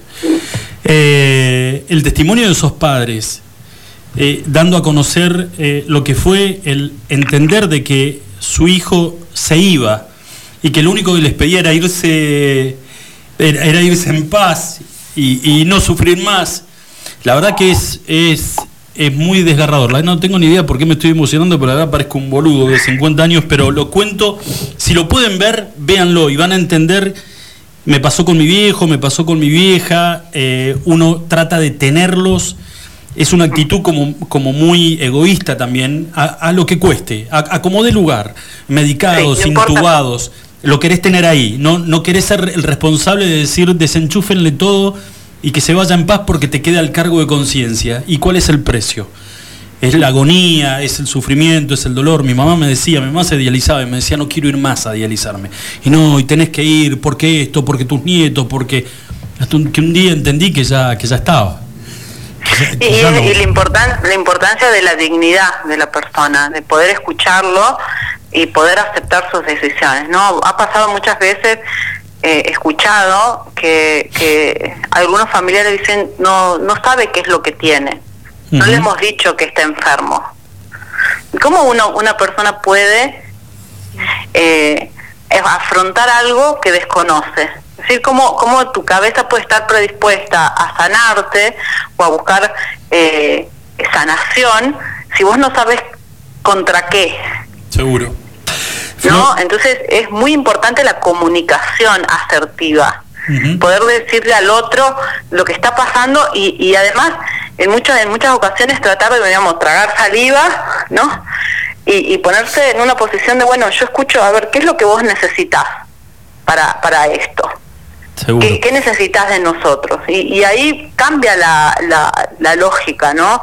De decir, no, no te puedo creer, vos lo tenés que hacer, lo tenés que hacer por tus nietos, lo tenés que hacer por tu hija, tenés que hacer el tratamiento, porque también hay pacientes que deciden no hacer tratamiento. O sea, yo no voy a hacer quimioterapia, no, no es, obviamente no es lo más frecuente, por suerte, eh, porque también tienen una cuestión así como como decías vos del principio, ¿no? De que el cáncer, no, que si la quimioterapia eh, me va a hacer peor, entonces no quiero saber nada, por suerte es lo menos frecuente, lo que se trata es de que el paciente acepte el tratamiento, porque es lo que, y sea lo más benevolente con ese tratamiento también, ¿no? No diga me voy a poner el veneno, me- o sea, porque esas cosas también impactan Seguro, en la no, cabeza. No, no, hay todo, hay todo, digamos, una, una, una, una historia alrededor de esta enfermedad que, como decías vos, hay que desmistificar, que hay que informar los avances y, y- y de qué manera afrontarlo. Yo, la verdad, Florencia, que nos quedaríamos, y, y creo que sobre este tema en particular, eh, no solamente con lo del tema del cáncer, el tema de, el tema de eh, respetar eh, el derecho del otro por más que, que- Sí, que la lo- dignidad del, del otro y el derecho del otro de poder tomar sus decisiones. te vamos seguramente, te voy a estar, en realidad te vamos a estar molestando, metiéndote un mensajito para ver si en algún momento nos podemos contactar y hablar de esto, porque sabes qué, me parece que es un tema que muy pocas veces se trata y que tiene que ver con, con esto de, de nada, de permitirle al otro irse tranquilo. Sí. ¿Sí? Bueno, Flor, bueno, un muchas millón. gracias por... No, no, gracias a ustedes por comunicarse y sobre todo por hablar de estos temas, ¿no? Que Seguro. es tan importante. Millón de gracias por estos minutitos de tu tiempo. No, por favor, hasta luego. Chau, Muchas hasta gracias. luego, hasta luego. Chau, chau. Eh, bueno, le- les vuelvo a repetir, la charla era con una psicóloga especialista en, en- en tratar pacientes con, con enfermedades oncológicas. Eh, si tienen la posibilidad búsquenlo. Es la clínica del buen morir. Si estás con algún pariente, con algún familiar directo que esté atravesando por una enfermedad de la cual lamentablemente se sabe de que el tratamiento no va a poder dar resultados positivos y que, y que nada, que ya está. Eh, hay que soltarle la mano y dejar que decida de qué manera quiere transitar. Sé que es durísimo, ¿eh? es durísimo. Los que tuvimos que atravesar por la decisión de, o la situación de ver a un médico con tu mamá devastada, con tu hermano mucho más chico y que venga el médico y te diga no hay nada para hacer, hay que desconectar el respirador y que el respirador sabes que se desconecta y que tu papá se va, es una patada en los huevos, es una patada en los huevos que te queda grabado a fuego por el igual, resto de tu vida. Creo que es lo que tiene que ver este día, es un poco generar conciencia de que a veces en nuestra vida cotidiana estamos tan a mil, pero no tenemos que dejar pasar estas instancias preventivas de ir al médico antes, ¿no? Seguro. Era como decía ella. A ver, el, el cáncer es tratable en la medida que eh, se diagnostique a tiempo, ¿no? Que no se genere metástasis. Digo, eh, hoy la, hoy inclusive tenemos eh, La medicina está aquí, mucho más inclusive en Río Gallegos ahora no tenés que ni siquiera viajar, que antes era tenías cáncer y te tenías que ir derivado, ¿no? El Hoy podés desarraigo. hacer- claro, hoy puedes la hacer pelea, tratamientos la, acá. la pelea con una- contra una enfermedad de mierda, eh, solo o acompañado de un solo familiar. Digo, pero bueno, el primer era- paso es la prevención, así que no importa si vivís a mil, si tenés cinco trabajos, digo, ocupate de ir una vez al año. A las mujeres le digo, hacerte el PAP, la mamografía, ¿no? A los hombres vayan a hacerse los análisis para Bueno. la próstata. Y, listo. ahora, ahora después, después de esta pausita, que vamos a, a desenchufarnos un poquito, a relajar un poquito, vamos a hablar con Dorita, que Dorita es, es una amiga y es una guerrera de la vida, porque en realidad eh, sigue seguramente con su tratamiento, pero tuvo que pasar por, una, por un momento sumamente difícil. Y vamos a preguntarle, vamos a conocer en detalle cómo recibió el diagnóstico, cómo fue volver a su casa con ese diagnóstico en mano, teniendo chicos tan chiquitos. Tuvo una historia de vida. Después de la pausa.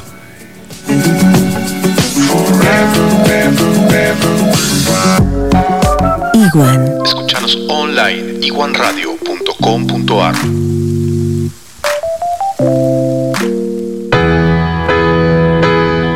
La espera me agotó. No sé nada de vos. Dejaste tanto en mí.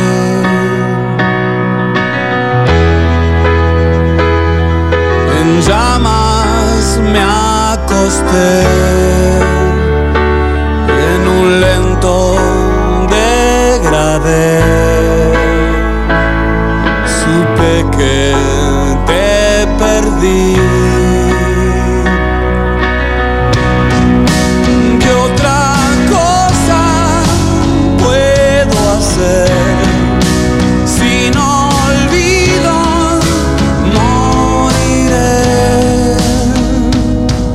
Otro crimen quedará.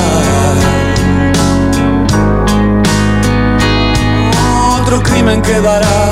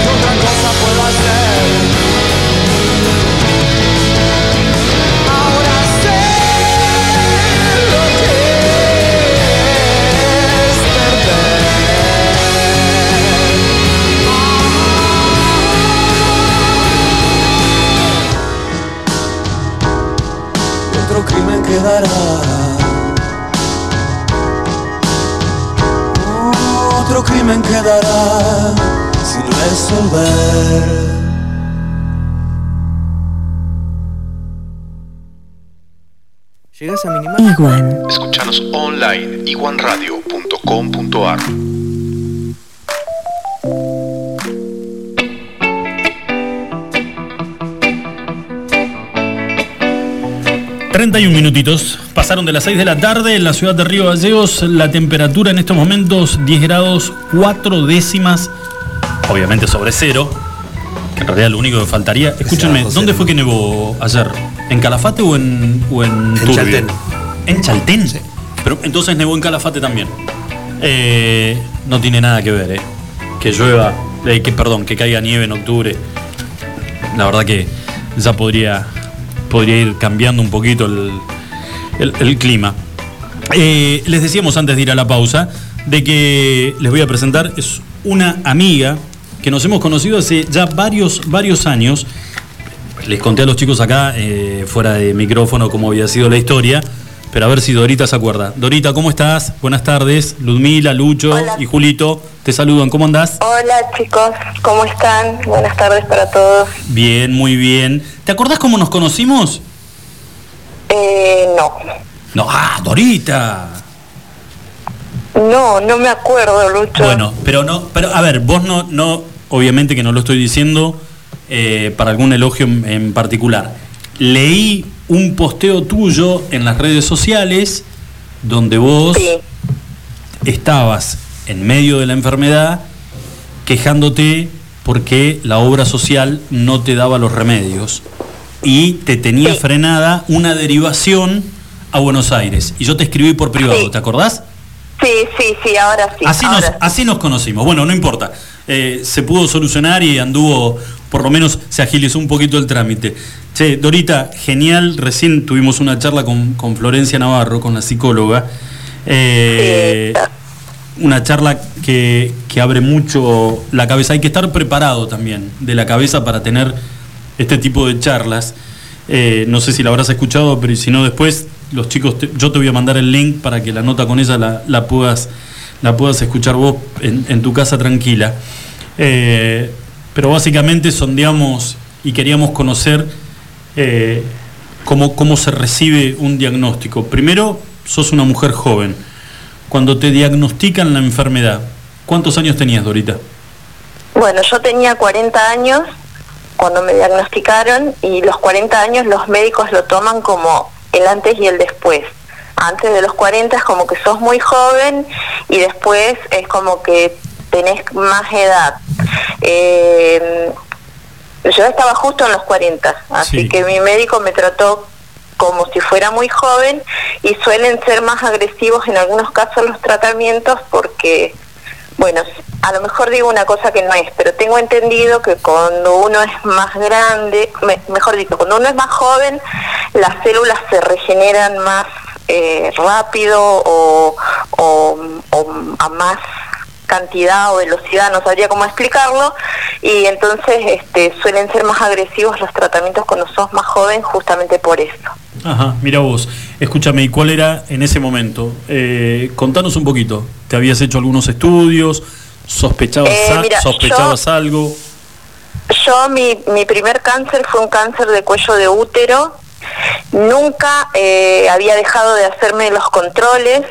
Eh, ese año, bueno, tuve una situación personal y lo postergué y cuando me hice el control ya era tarde. Por eso siempre mi consejo es la prevención, no dejar de hacerse los controles. Eh, un control me pasé unos meses y cuando fui a hacerme el control era tarde. Dorita, eh, ¿cómo es recibir, cómo, cómo recibiste vos el, el diagnóstico? Eh, tu médico... te- Para empezar, para empezar te digo que nunca nadie está preparado para recibir un diagnóstico así. Sea, cuando el médico nunca usó la palabra cáncer tampoco. La primera vez que hablamos eh, no me dijo la palabra cáncer. Yo este, me di cuenta sola porque llamé por teléfono a una amiga que su esposo es médico y le dije, por favor preguntarle a tu marido si la palabra carcinoma es cáncer. Y se apareció en mi casa y me di cuenta. Eh, me dice, no, no pude hablar con él porque cuando le, le digo, sos malísima mintiendo, se largó a llorar ella y ahí yo me di cuenta de que sí, que era cáncer lo que tenía. Bueno, lo primero que uno siente es que se va a morir. Eh, digamos que el, el porcentaje de sobrevida del cáncer con el avance de la medicina y de los años, este, en este momento ya la gente eh, tiene mucha posibilidad de sobrevida. Por eso es tan importante eh, agarrarlo a tiempo. Seguro. Eh, ¿Cuántos, la pre- cuántos, ¿Cuántos hijos tenés y qué edades tenían en el momento que a vos te diagnostican? Yo tengo dos hijos y mm, cuando me diagnosticaron mi hija más chiquita tenía cinco años. Cinco años. Este, cinco años, sí. ¿Y qué haces, qué haces Dorita? ¿Qué, qué- digamos, tenés momentos donde eh, donde sentís que, que lo que querés es que es que tu familia, Mira, tus a- amigos te abracen o, decir o que o- mi experiencia mi experiencia personal. No sé si está bien y no sé si todo el mundo hace eso o todo el mundo lo piensa. Yo todo el tiempo estuve preparando a mis hijos para verme morir. Es muy duro. Ujú. Pero yo sentía que tenía que hacerlo yo perdí a mi vieja joven y en todo momento les recalqué a ellos que lo importante era eh, seguir adelante si mamá no estaba. que eso era aún sin madre. Eh, en todo momento los preparé para eso. Inclusive creo que yo me preparé para eso. Eh, pero uno no está preparado para un diagnóstico.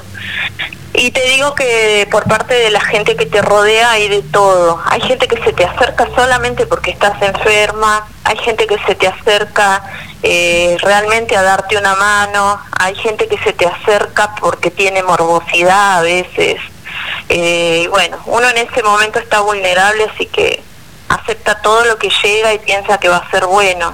Por eso, Eh, digamos, yo- le vas lo vas sobre la marcha, le vas sacando la ficha a todo el mundo o lo vas aprendiendo No, con el no, no, con el tiempo. No, no, no. Uno trata de pensar que todas las personas que se te acercan lo hacen de buena.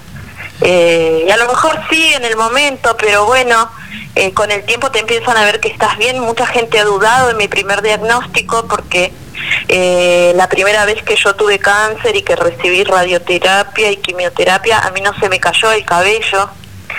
Eh, yo tenía el cabello muy largo y la primera vez que tuve quimioterapia no se me cayó el cabello. Entonces mucha gente dudó de mi diagnóstico. Y la segunda vez que tuve una metástasis en los pulmones, que la porto está controlada, de hecho estoy en este momento en control, eh, ahí sí, fue más agresiva la quimioterapia y ahí sí se me cayó el cabello y todo eso. Vos sabés que yo, l- bueno, conocía la- la historia completa y, y cuando te dije hoy si te animabas a, a- a charlar en, en la radio, es porque, a ver, eh, es- podemos hablar de, de gente que, que- que a la cual ha sido diagnosticada y que está peleando, que ha peleado y le ha ganado al, al cáncer, pero en tu caso fueron dos veces y la segunda más agresiva que la primera. Sí, sí, sí, sí. Con el segundo, Dorita, con el segundo diagnóstico, ¿qué es? Es mirar para arriba y decir, ya está, loco, cortala, ya, ya estuvo, con la primera ya, ya fue suficiente. ¿Qué, qué, Mira, qué se te pasa por la cabeza? La verdad es que uno trata de confiar en los profesionales, me parece muy importante la relación que uno tiene con los médicos. En mi caso creo que los médicos han sido como fundamental en, en llevar adelante la enfermedad. Eh, yo también creo en Dios, eh, entonces te entregas a las manos de los médicos pensando que es lo mejor y confiar.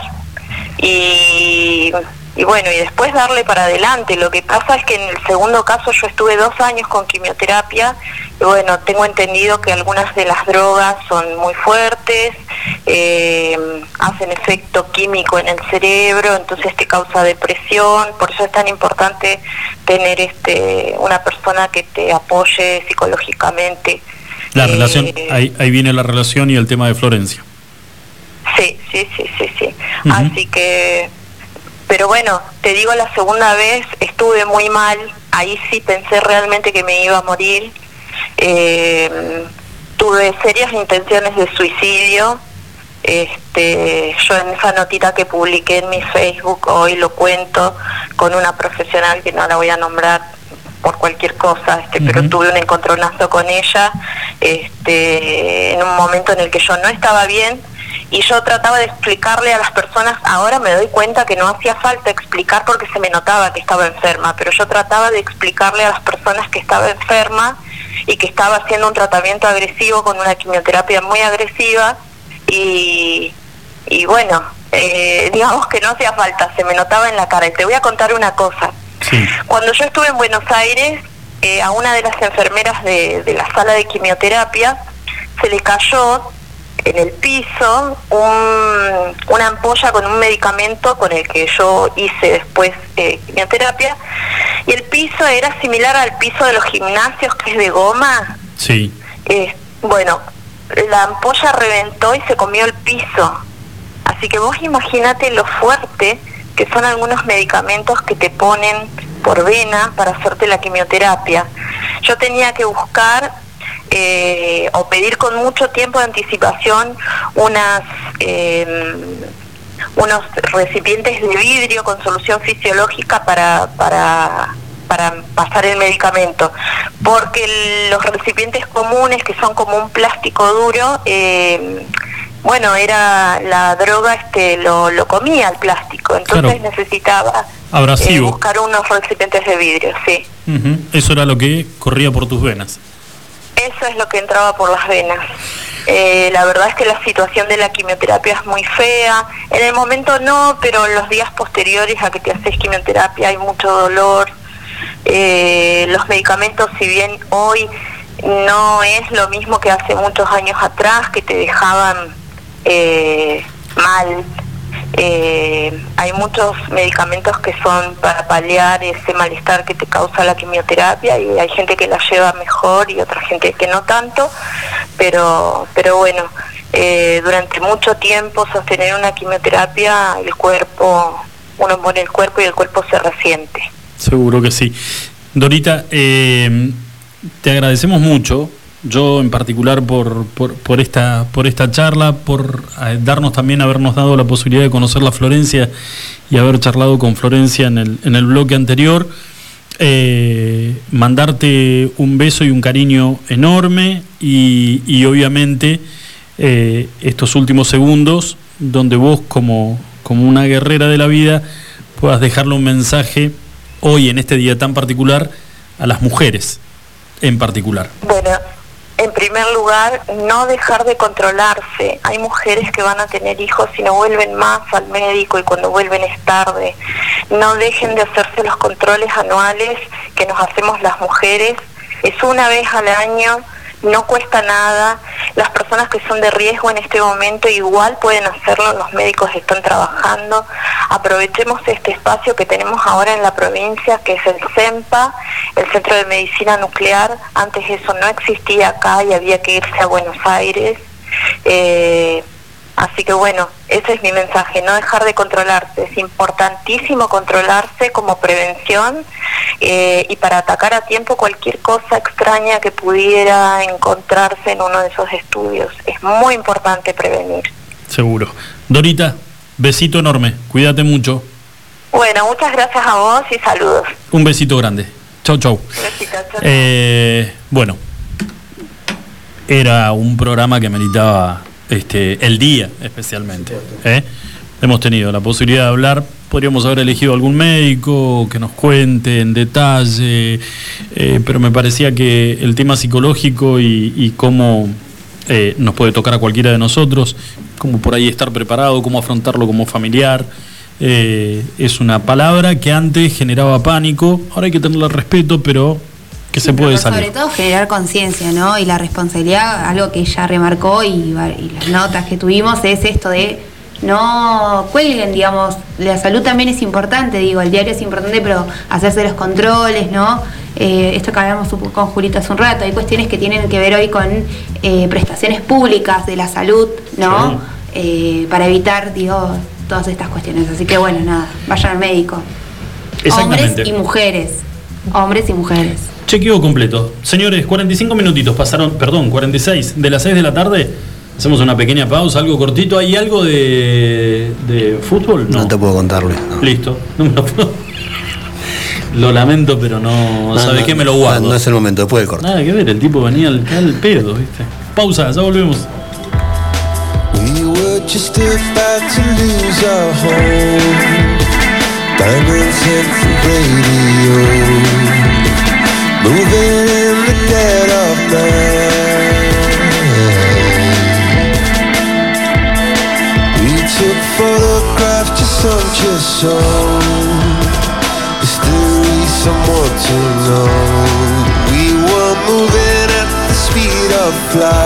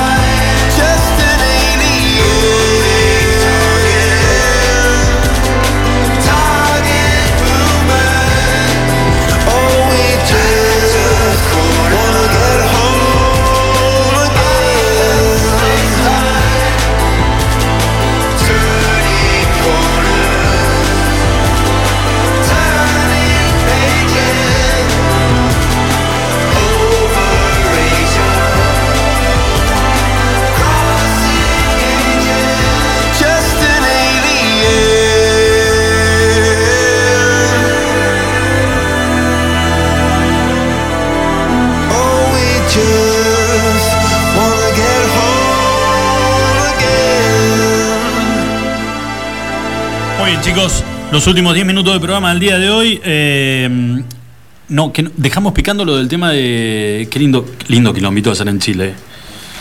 Digamos, nosotros tenemos los nuestros, Pero, ¿eh? a razón de que, a que hace un año hubo disturbios y que los generaron de vuelta. No, fue así. En realidad lo que están pidiendo o lo que se comprometió el gobierno hace un año, Volvieron a, a por sus derechos. la reforma. Reforma que, bueno, si Piñera dijo. Oye, weón, si pasa, pasa y. Chota, que no ahora una, que-. No le prendieron fuego todo. Y empezó la. Vos sabés que me, me colgué mirando tipo 3 de la tarde. eh, TN estaba este prácticamente, no en duplex, pero, pero cada 5 minutitos, 10 minutitos, metían un pantallazo porque cada vez A cada bombazo metían una imagen nueva. cada vez el quilombo era un poquito más grande, entonces cada vez pasaban más tiempo al aire lo que estaba pasando en la plaza, que no sé cómo es la que se, cómo se llama la Plaza Mayor ahí en Santiago, hasta que en un momento la debacle total. Y terminó con este, serios incidentes eh, y entre ellos dos iglesias eh, incineradas, prendidas a fuegos, y una catedral. La catedral que tenía en su parte más alta, no sé cómo se llama, es como una cúspide. Bueno, se prendió fuego y en un momento las llamas llegaron hasta ahí arriba, en un momento se vino en banda, parecía una película de terror lo que estaba pasando, sí, más o menos. Eh, pero bueno, no sé cómo estarán hoy, si se les habrá pasado ya la... Y ya, pasó el fin de lunes, todos a laburar o no.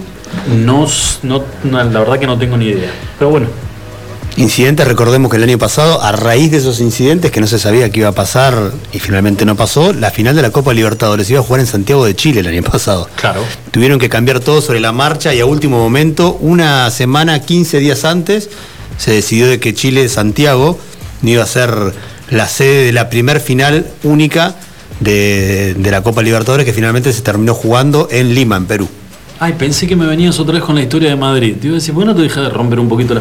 Pensé que era la de, de ese año. Te no. duele todavía más, ya pasaron casi dos años y te seguís acordando. Yo me acuerdo, ¿te acordás vos?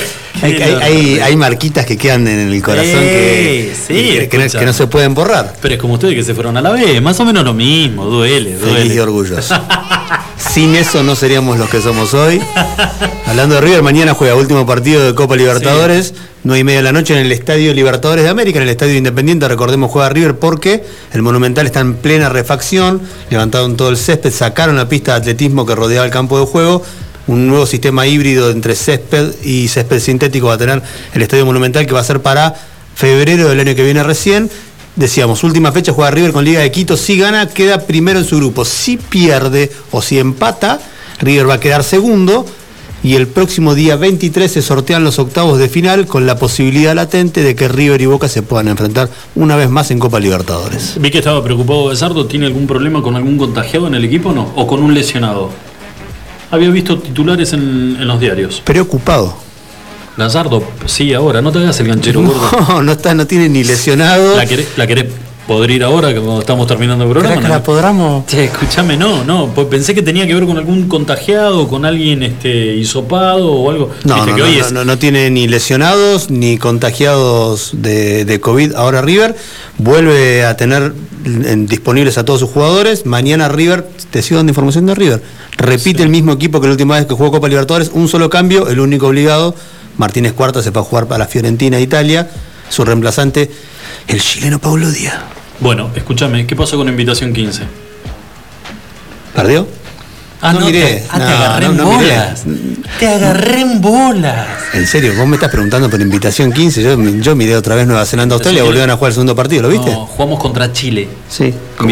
Bueno, contra Chile este fin de semana, es verdad. Está jugando un sudamericano en Eh, Uruguay. no el es- cuatro naciones de las Américas. Uruguay, Chile, Argentina, Brasil. Bueno, Ledesma es, no es el equipo que, que esperaba. Me parece que Ledesma ya... Otra vez echa la culpa a los jugadores, Ledesma es la segunda vez que hace exactamente lo mismo. Sí, a ver, ganó... Ya lo hizo con los Pumas en su momento. Invitación 15 le ganó a Chile. Le, ganó- le ganó a Chile. Por dos puntos, ¿cuánto? Exacto, arañando los palos. Le ganó, la verdad que un partido que vos decís por trayectoria, por lo que vos quieras. Por historia. Por historia, perdón, exactamente, por historia, no, hay, no hay manera de, de poder compararlos. Pero que Ledesma diga, la verdad que no es el equipo que yo esperaba, decir, si lo estás armando vos, el equipo cara dura. Argentina no está acostumbrado a perder con los rivales acá de la zona. El único que le pudo ganar un par de veces fue Uruguay. De hecho, hace un par de años le ganó y le ganó de buena manera contundente y bien. Un par de partidos de estos sudamericanos que se juegan acá. Todos los titulares de los Pumas, es cierto, están la mayoría o jugando en Europa o haciendo ahora la previa en Australia para lo que va a ser el Tres Naciones, porque Sudáfrica no lo va a jugar el torneo, que antes era el Rugby Championship, va a jugar nada más Argentina, Australia, Australia y Sudáfrica. y- y Y Nueva Zelanda. Nueva Zelanda, perdón. que se volvieron a enfrentar, decía, este sábado por la noche, una vez más, esta vez en Auckland, con 60.000 personas, una vez más en el estadio neozelandés. Ganaron los All Blacks 27 a 7, un partidazo. ¿No lo viste? No, no es que no lo vi. Googlealo, Caleb Clark, el wing de Es el Nueva nuevo- Zelanda. El nuevo Lomu. Y un poquito más también. No te la puedo creer. No lo pueden frenar. ¿Qué- ¿Con qué, qué le dan a estos pibes cuando van al jardín de Y tendremos ¿Con que ir a Samoa, a Fiji, esos lugares a, a verlos, a ver qué, les, no da- qué les dan de comer. No, vos sabés que sí vi el artículo donde decían el heredero del Lomu. Ah, es una locura lo que juega ese chico, la polenta que tiene, la ¿Cuántos, habilidad. cuántos años tiene? 21. Chiquito. Pero vos y yo somos uno de cada una de las piernas que Ah, tiene ese Julio. muchacho, es un animal. Yo a los 21 me comía los mocos. No, no, no, de este pibe, 21 años. No, no lo podían Y dicen parar. que es una locomotora. Sí, no lo, no lo podían parar. Bueno, eh, chicos, estamos cerrando el programa del día de hoy, cuatro minutitos para las 7 de la tarde. Recuerden, vamos a dejar ya establecida la consigna. Les contábamos al principio del programa, nos da mucha pena de qué manera lo dejaron a Phil Collins. Pobre no, Phil. eh, no se lo merecía, la ex mujer, ya ex mujer, porque se casó con otro al toque. Para mí vuelven. Y, si ya vol- y si- y algo va a venir a buscar, porque se va a ir. Pero ya le sacó 25 palos. Sacó 25, ahora le sacó la mansión. No, no, no, pero la mansión, Vuelve- Collins le dijo, este es el límite. Pero por ahí va por el helicóptero después. en- Algo le tiene dijo, que tener. este, este es el límite. No solamente me dejas, te casás con otro chabón, me lo metés a vivir en, en- en nuestra casa, sino que además estoy viendo que el flaco sube fotos comiendo salamín y queso que eran mis salamines. Increíble. Mis salamines. Con el cuchillo de Phil, porque tiene un cuchillo que Ah. está grabado con el nombre de él. Bueno, la consigna de esta semana para el día viernes, para los sorteos del día viernes, es las maneras más dolorosas en las que nos han dejado. Las rupturas de pareja. O has Las- dejado también. ¿Cómo? O has dejado, digo, capaz reconociendo, salvando la Yo- distancia y decir, bueno, Hacete cargo, Ludmila. Mañana vas a contar la tuya, porque para mí, para mí te la mandaste. No, Ludmila dijo que tiene una. Sí, pero No, yo pero también la. Lo que pasa es que dejaron a los 15 años yo- y- se nos convirtió en un programa medio emotivo y, y era perderlo. Yo, yo sé, no, no sé cuál es la, la- no sé cuál es la historia, ¿Qué pero pasó? no, cuando Ludmila no, creo que dice nunca lo he contado encima. 15, 15 años y me, y me dolió muchísimo, Ma- Mañana traigamos eh, me destrozó. maní, papa frita, todo, y mientras ella va una cosa. contando, nosotros vamos. No, va- vamos a hacer una cosa. Mañana, mañana relajamos. Mañana hacemos un programa como que fuera viernes. Tráete un par de hamburguesas con, con papitas, ¿puede ser? Paso ¿Te por va? el mini market, hablo con el gringo ahí, como ya los 158. Además que va a dar premio para esta consigna. No da para, no da para una birra por 5 de la tarde, me, pa- me parece, No, me no, parece. no, nada que ver, no. Me pa- guarda, si me quieren convencer, yo tengo el chat abierto del programa del, del grupo, no tengo drama. Y, y contamos historias, pero sí, por ahí uno ha dejado. Uno ha dejado, lo han dejado también. Julio tiene un montón de historias. Y Ludmila está sentida, vos sabés que se está acordando. Yo te estoy diciendo que No, no, me marcó, yo lo tengo que aceptar. Con- dame el no, no el apellido, eh, dame el nombre. Ignacio. Hijo de Ignacio. todo jodido eso. ¿no? ¿Es de acá? Sí, sí, pero yo no vivo acá. ¿No vive acá? Se salvó. A los tíos lo iban a salir a buscar. 15 años. No se le hace eso a una nena de 15. No se la marca así. Qué feo. La mía va a cumplir No, pero 13. después te digo que cuando pasaron los años dije, ¿sabes qué vieja? Me hiciste un refavor. Porque cuando yo. Ah, bueno, lo viste. No, no, porque claro, sí, Se salvando nota. la distancia, después digo, él después tuvo una novia muchos años a la que eh, con la que se puso a estar después de, de Sí. a mí. Y, y él fue muy malo con No ella. te- digo, no- menos mal que no, me, me sa- me salvaste de esto. Mañana, mañana te estallás. No, no, no, no. No, Uy, está que se sale de No la. está el que es el programa de mañana. No, no, no, favor. no, no, no, no, pero esto, ¿sabes qué? ¿Eh? Métele birra. Sí, sí. No, no, dale birra. Pero hace una cosa. No te, no, no te quiero acá a las 5. Te vas a las 4 a buscarla y le entras a meter birra a las 4. Y que venga. Que ya venga. No, no, que escupa lava. Que escupa lava. No, Chicos, tampoco estoy, no, digo, ahora me lo tomo con gracia. Si me lo preguntabas hace 10 años atrás, capaz me recién se te nublaron los lentes y había emoción, había lágrimas contenidas en esa mirada. Chicos, ¿Le puedo mandar un saludo? ¿vi- ¿vos viste cómo te salió? Sí. ¿Le puedo pedir un ¿Puedo saludo? mandar un saludo? Sí. A un amigo Ignacio que. Era Que bien. cuando Ludmila tenía 15 años, Ya lo vive acá en Gallego, se la pero- sacó de encima. Chicos, gracias. No, gracias por nada, boludo. Nos encontramos mañana a partir de las 5 de la tarde, como todos los días. Chau para todos.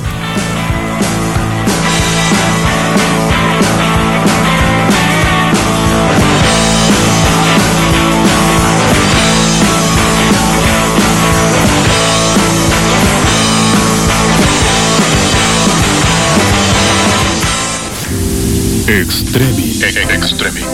Lucho Potel, Ludmila Martínez. Lunes a viernes, 17 a 19 horas. Extreming. Iguan. Escuchanos online iguanradio.com.ar